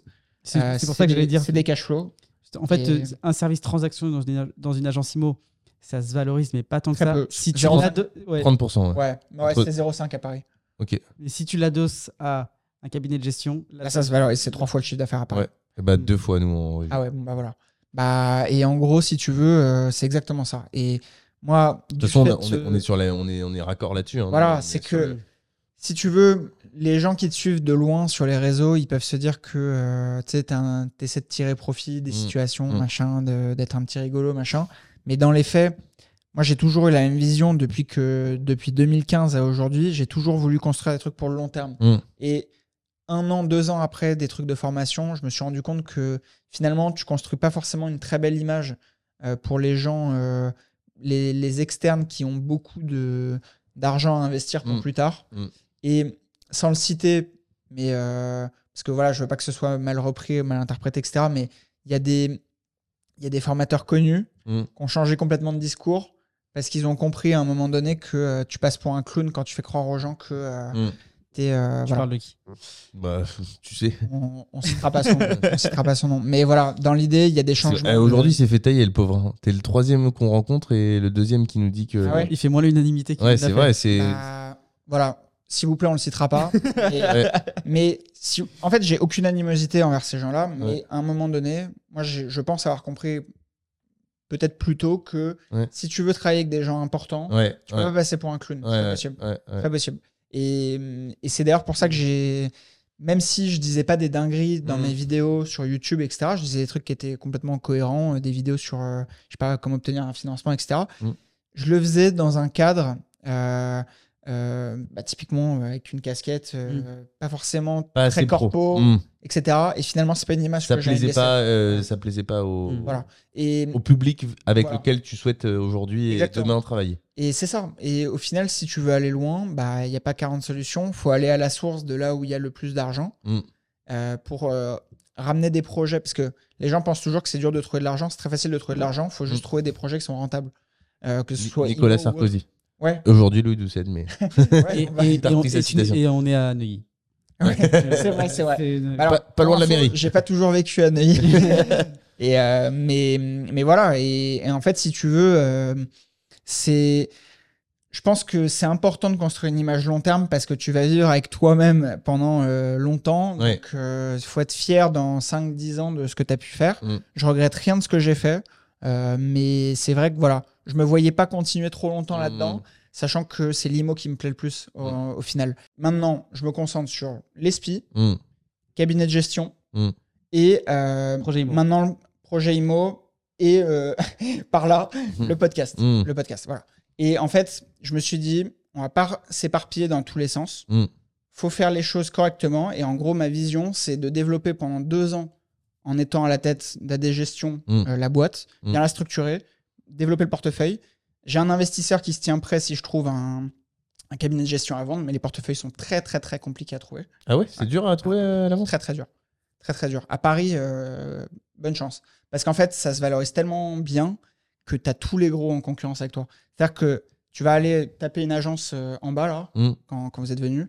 Euh, tu as plein d'agences qui ont l'air des agences de quartier, mais elles ont des euh, 300-400 lots, tu vois. Mm. Sauf que 300-400 lots, euh, ils vont générer, euh, je sais pas, euh, 350 000 euros de chiffre Mm. ça se valorise un million. Euh, toi, tu arrives, Louis Doucet, euh, euh, jeune en soi et euh, pas énormément de backup financier. Mm. Tu es face à euh, Auralia, je sais pas si vous connaissez, ou Nexity, ou Foncia. Mm. Et Foncia, bah, il n'y a pas de conditions suspensives. T'as pas de. Enfin voilà, tu vois. Donc en gros. Demande où est-ce qu'il faut signer sur la feuille? Exactement. Et tu sais qu'avec Fonciel, ça va au bout. Et ils sont prêts à acheter plus cher. Ils sont prêts à acheter plus cher. Bah ouais, parce qu'ils veulent faire du volume. Et c'est vrai que ça, c'est une difficulté quand. C'est vrai que c'est un, c'est un- à chaque fois on dit, euh, tu sais, il y a un bah, Tougan Barra qui disait ça, c'était intéressant. C'est le seul podcast d'ailleurs que j'ai écouté de lui, mais c'était intéressant ce qu'il disait. C'est que c'est très dur de- d'intégrer des personnes dans ton business, de les faire venir, d'avoir des nouveaux clients. Mais du, et du coup, il faut absolument, quand tu as des nouveaux clients, essayer de les, les garder. Et c'est là où l'immobilier, Mm. les personnes qui ont fait de l'IMO, elles ont compris ça tout de suite. Bah, la gestion. C'est qu'en fait, exactement, tu, tu vends le projet. En moyenne, c'est fais- 7 ans, je crois. Que tu possèdes un bien. Non, un mandat de gestion. Bah, ça doit être l'équivalent du Ouais. temps de possession d'un bien, Ah bah, parce que possible. c'est 7 ans aussi. Bah. Donc, euh, donc euh, voilà, non mais c'est- c'est c'est ouf. T'as un taux de rétention. incroyable. Et puis en fait, 7 ans, mais en fait, quand tu le revends, souvent c'est l'agence qui l'a en gestion qui revend. C'est Mm. qu'en fait, tu vas faire les entrées, enfin, loc, euh, tu vas le louer, Mm. tu vas te prendre les honoraires location, honoraires côté propriétaire et locataire, et à terme, tu vas même peut-être faire la sortie. Mm. Et peut-être que même si tu es bon, comme tu fais la sortie, tu vas le revendre à un nouveau propriétaire qui va te le refiler en gestion. Eh oui. Et, et en fait, c'est pour ça que les, les portefeuilles, ils valent de la- pas mal d'argent. Ouais. Et euh, mais voilà, un, tu vois, je j'ai pas encore beaucoup de recul parce que septembre à aujourd'hui, Ouais, c'est l'immobilier, c'est le temps long. Là, les gens, C'est exactement tu ça. vois, ils peuvent se dire, euh, en soi, là, j'ai qu'une trentaine de lots. C'est, en vrai, c'est pas beaucoup. C'est, Mm. même vraiment pas beaucoup. Je vais pas vous mentir que, euh, sur le fait que l'agence, elle est pas rentable tant que t'as pas un gros volume de Mm, lots. mm. Pour autant, euh, on vit grâce à la transaction. Et c'est en rentrant des transactions sûr. justement tu rentres des lots de gestion, etc. etc. Donc c'est pour ça que moi, en gros, en, ce que j'ai en tête, c'est à horizon deux ans, euh, continuer de développer euh, l'agence. Idéalement, trouver un portefeuille de gestion à racheter. Euh, j'ai un investisseur qui veut rentrer au capital si j'en trouve un. Parce que si j'en ai pas, ça me sert à rien en soi. Enfin, une agence, pas besoin. voilà. Donc ça serait la target à horizon deux ans. Et après, en fait, mettre un gérant en place euh, de confiance et euh, faire tourner l'activité solo. Après, moi, j'aimerais bien petit à petit euh, peut-être prendre plus de place à l'ESPI. euh, parce Ah ouais? que, ouais, ouais, pourquoi pas. Parce que euh, il y a vraiment plein d'intérêts, euh, à mon sens, euh, d'un point de vue business. Euh, tu rencontres des gens très intéressants. Tu vois, euh, Alain Dinin, l'ancien PDG de Nexity, Mm. c'est un mec que tu peux côtoyer grâce à l'ESPI. D'accord. Euh, Eric Duval, il était parrain de ma promo quand j'y étais. C'est des mecs, quand t'es prof, tu peux les côtoyer. Et en fait, c'est un. Comment te dire C'est une espèce de mastermind euh, sans payer. Et en plus, t'es payé. et, et globalement, euh, Et quand tu dis que tu peux les côtoyer, c'est une fois dans l'année ou tu peux les côtoyer bah, genre, en fait, régulièrement tu vas avoir des, des événements euh, pour les profs et les partenaires, parce que as beaucoup, toutes les boîtes IMO sont partenaires de l'ESPI, Mm. Euh, les grosses boîtes en tout cas. Euh, et, et en fait, les événements partenaires, bah, tu as les directeurs, les PDG, etc. des boîtes. Alors, un PDG qui est juste salarié, un, un DG pardon, qui est juste salarié, c'est pas forcément le plus pertinent parce qu'il était un salarié, mais par Mm. contre, quand tu as un Eric Duval Mm. qui est euh, fondateur et euh, qui a mené euh, un- bah, sa barque pour en créer un empire. Et t'as pas que lui, évidemment, t'en as d'autres. C'est des gens qui sont intéressants à côtoyer, tu vois. Ah oui. Tu... C'est pas pour autant Et- que et tu dirais- feras du business avec eux. mais Et je retirerais même euh, côtoyer. Ils sont intéressants tout court. Oui, bien sûr. Souvent, c'est des personnes euh, qui sont éminemment intéressantes Bien dans la discussion, dans le retour, dans l'expérience. Et, et tu vois, euh, moi, j'avais, j'avais en tête de développer mon réseau parce que je suis, une- enfin, je viens d'une famille où Ouais. j'avais pas spécialement de réseau Mm. et en tout cas pas du réseau stratégique pour les affaires et Mm. euh, l'IMO. Et en fait, si tu veux, je, je pense que l'aboutissement de ma carrière se fera par le réseau et euh, Ah bah, plus que euh, c'est clair. le reste parce que il suffit de rencontrer les bonnes personnes C'est clair. pour euh, faire des, des Mhm. très bons deals. Et tu vois, tu vas très lentement au départ. Tu- je pense que de 0 à 100 000 euros, c'est le plus dur. De 100 000 à 500, c'est un petit peu plus simple, mais c'est quand même euh, compliqué. Mm. 500 à 1 million, c'est un petit peu plus dur, euh, mais voilà. Mm. Et en fait, si tu veux les 10, 15, 20 millions et plus, Mm. en vrai, il va te falloir du réseau. Parce que si tu as des gros invests, Mm. enfin des gros investisseurs qui sont derrière toi et que toi, tu leur structures des projets qui sont Mm. bien, bah, c'est là où tu vas faire ton oseille. Parce que tu vois, tous ces mecs-là, un Duval ou autre, hein, ils étaient euh, multimillionnaires, mais avant d'être milliardaires, pour être milliardaires, ils se sont associés à des fonds de pension, clair. à des, à des compagnies d'assurance qui ont des millions, des centaines de millions à placer. Et en fait, ils ont pris des parts dans des sociétés où ils ont structuré des deals pour des gros, des plus gros qu'eux. Et en fait, bah, en fait si tu as 20% de- d'un milliard, bah, ça te fait 200 millions. Mhm. Alors que si tu as 100% de 100 millions, bah, voilà, tu as 100 millions. Quoi. Mm. C'est Ouais. aussi simple que ça, hein, mais Non, mais c'est- et, euh, et voilà pourquoi, pour revenir aux histoires de formation, j'ai coupé net, net, net, pour justement me mettre, entre guillemets, dans le droit chemin et aller vers ceux qui m'intéressent vraiment. Bien sûr. Parce que j'ai eu des très bonnes expériences avec des clients euh, qui sont restés dans mon réseau. Et euh, c'est des gens qui. Je, suis- je suis très content parce qu'ils ont pu. Alors, ça peut paraître péjoratif, mais c'est vraiment pas le cas dans ma bouche. Ils ont réussi à s'élever socialement, mais j'estime que je me suis élevé socialement grâce à l'IMO aussi. Mm. Euh, et alors, toi, malheureusement, putain, le seul pote à toi euh, qui, a fait, euh, qui, a, qui a été avec moi, bon, il a eu un souci avec des impayés. Malheureusement, ça arrive. C'est très, très difficile mentalement de se relever, mais je sais que c'est possible. Et Mhm. je, je lui souhaite euh, vraiment que ça se rétablisse. Euh, mais, mais voilà, c'est vrai que tu rencontres certainement, enfin, tu rencontres des gens intéressants, Mm. mais c'est- ça reste limité. Et tu as quand même Mhm. des touristes, etc. Et Mm. tu les as pas euh, dans ces milieux-là. Bah, une fois que t'es milliardaire, enfin, un, un mec qui Voilà, est touriste même, même milliardaire. pas euh, forcément milliardaire, mais ouais. tu vois. mais euh, déjà, même un million, enfin, sauf si le mec a Ce hérité. qui est emmerdant, c'est qu'un million à Paris, putain, c'est rien. Ouais. non, mais je te jure, je, c'est. J'ai fait un, tout un podcast sur le sujet, mais c'est. T'as en côtoyé fait, des personnes qui pesaient 5-10 millions à Paris, c'était des tocards? Il y en- Ouais, il y en a. Il y en a, mais parce que c'est pas forcément eux qui ont monté les boîtes. Ouais, voilà, c'est de l'héritage. Oui. Ouais, non, je te parle si c'est eux qui sont sans compter les héritiers. Ouais, bah. en non, vrai, si tu pèses 10 Ouais. millions, normalement, euh, t'es- Après, attention, il y en a qui sont très arrogants et des gros cons, mais Ouais. pour autant, c'est pas des abrutis Voilà. dans le business. Ah Ils bah, bien sûr, je dis pas Euh, qu'on s'entend avec mais- tous, mais... c'est vrai que c'est plus rare. Mais là où je te dis qu'à Paris, tu vois, l'histoire du million, c'est qu'en fait, pour que les gens comprennent, c'est qu'à Paris, si tu as acheté dans les années 90 un, un- un 100 mètres carrés euh, dans Paris, Mhm. même pas forcément dans les beaux quartiers, T'es millionnaire. Aujourd'hui, il vaut un million, Mhm. même plus. Mhm. Euh, si tu es dans certains quartiers, il vaut même 1 million 4, 1 million. 5. Mhm. Euh, là, on a un appart à vendre, à refaire, dans le 16e. On a 13 000 du mètre. Alors, c'est à l'époque, il a été acheté probablement, enfin peut-être pas celui-là, mais en l'occurrence, à l'époque, il était achetable pour 2000 euros du mètre. Donc, tu as eu des gens qui se sont considérablement enrichis grâce à l'IMO dans Paris. Et à mon sens, c'est ce que j'appelle les faux millionnaires. Parce Mm. que ils sont millionnaires, certes, sur le papier, mais en vrai, ils n'ont jamais encaissé leur plus-value. Euh, Mm. C'est une plus-value Oui. qui est latente. Ils n'ont pas des trains de vie de millionnaires. Tu as des gens qui gagnent 3000 euros par mois, ce qui à Paris n'est pas grand-chose, euh, clairement. euh, Parce que tu as un coût de la vie qui est monstrueux. Mm. Un couple qui a 4-5 000 euros par mois à Paris, Mm. il vit beaucoup moins bien qu'un couple qui a 2000 euros en province. Bah, il se gare, C'est- il se gare pas tous les jours. Bah, voilà. Ah, mais c'est clair. Exactement. Et, euh, et donc, euh, si tu veux, les millionnaires de Paris, c'est des millionnaires généralement qui sont pas forcément que de l'IMO. Et d'ailleurs, quand tu regardes dans les classements challenge, les plus grosses fortunes, c'est rarement de l'IMO. Le- les, les plus grosses fortunes de l'IMO, c'est du 1 milliard, 1, milliard 5 à 2 Ouais, milliards. ouais. Euh, quand tu passes le cap des 10, 20, 30, Ouais, 100, ouais. C'est. autre chose, c'est du business. Ouais, je suis d'accord. Hmm. Et, et moi, si tu veux, la vision du truc que j'ai, c'est que pour revenir au plan de départ, j'ai acheté des biens en levant de la dette Mm. euh, avec le moins d'apport possible. Mm.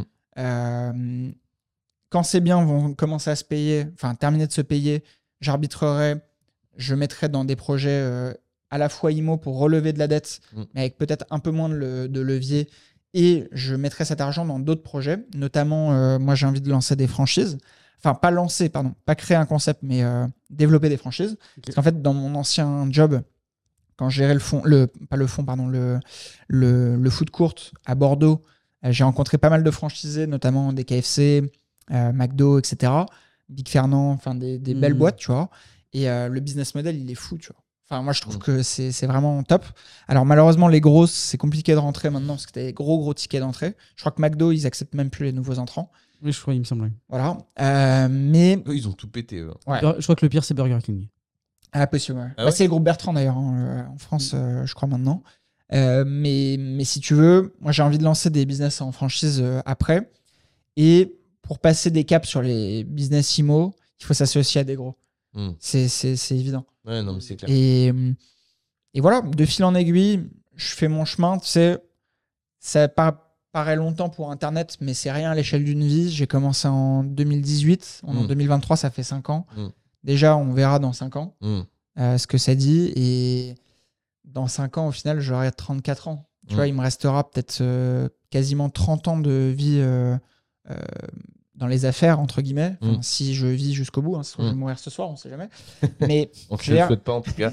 si je suis en bonne santé, dans l'idée, euh, voilà. Et, et c'est un marathon, c'est pas, euh, c'est pas un sprint. Et il y a Mm. trop sur Internet de sprinters. Mm. Et on les voit se casser la gueule année après année parfois. Et c'est pour ça que même si je peux paraître euh, avoir un discours de vieux sage, Ouais. même si je suis relativement jeune, faut, faut, faut viser le long terme. Faut viser le long terme.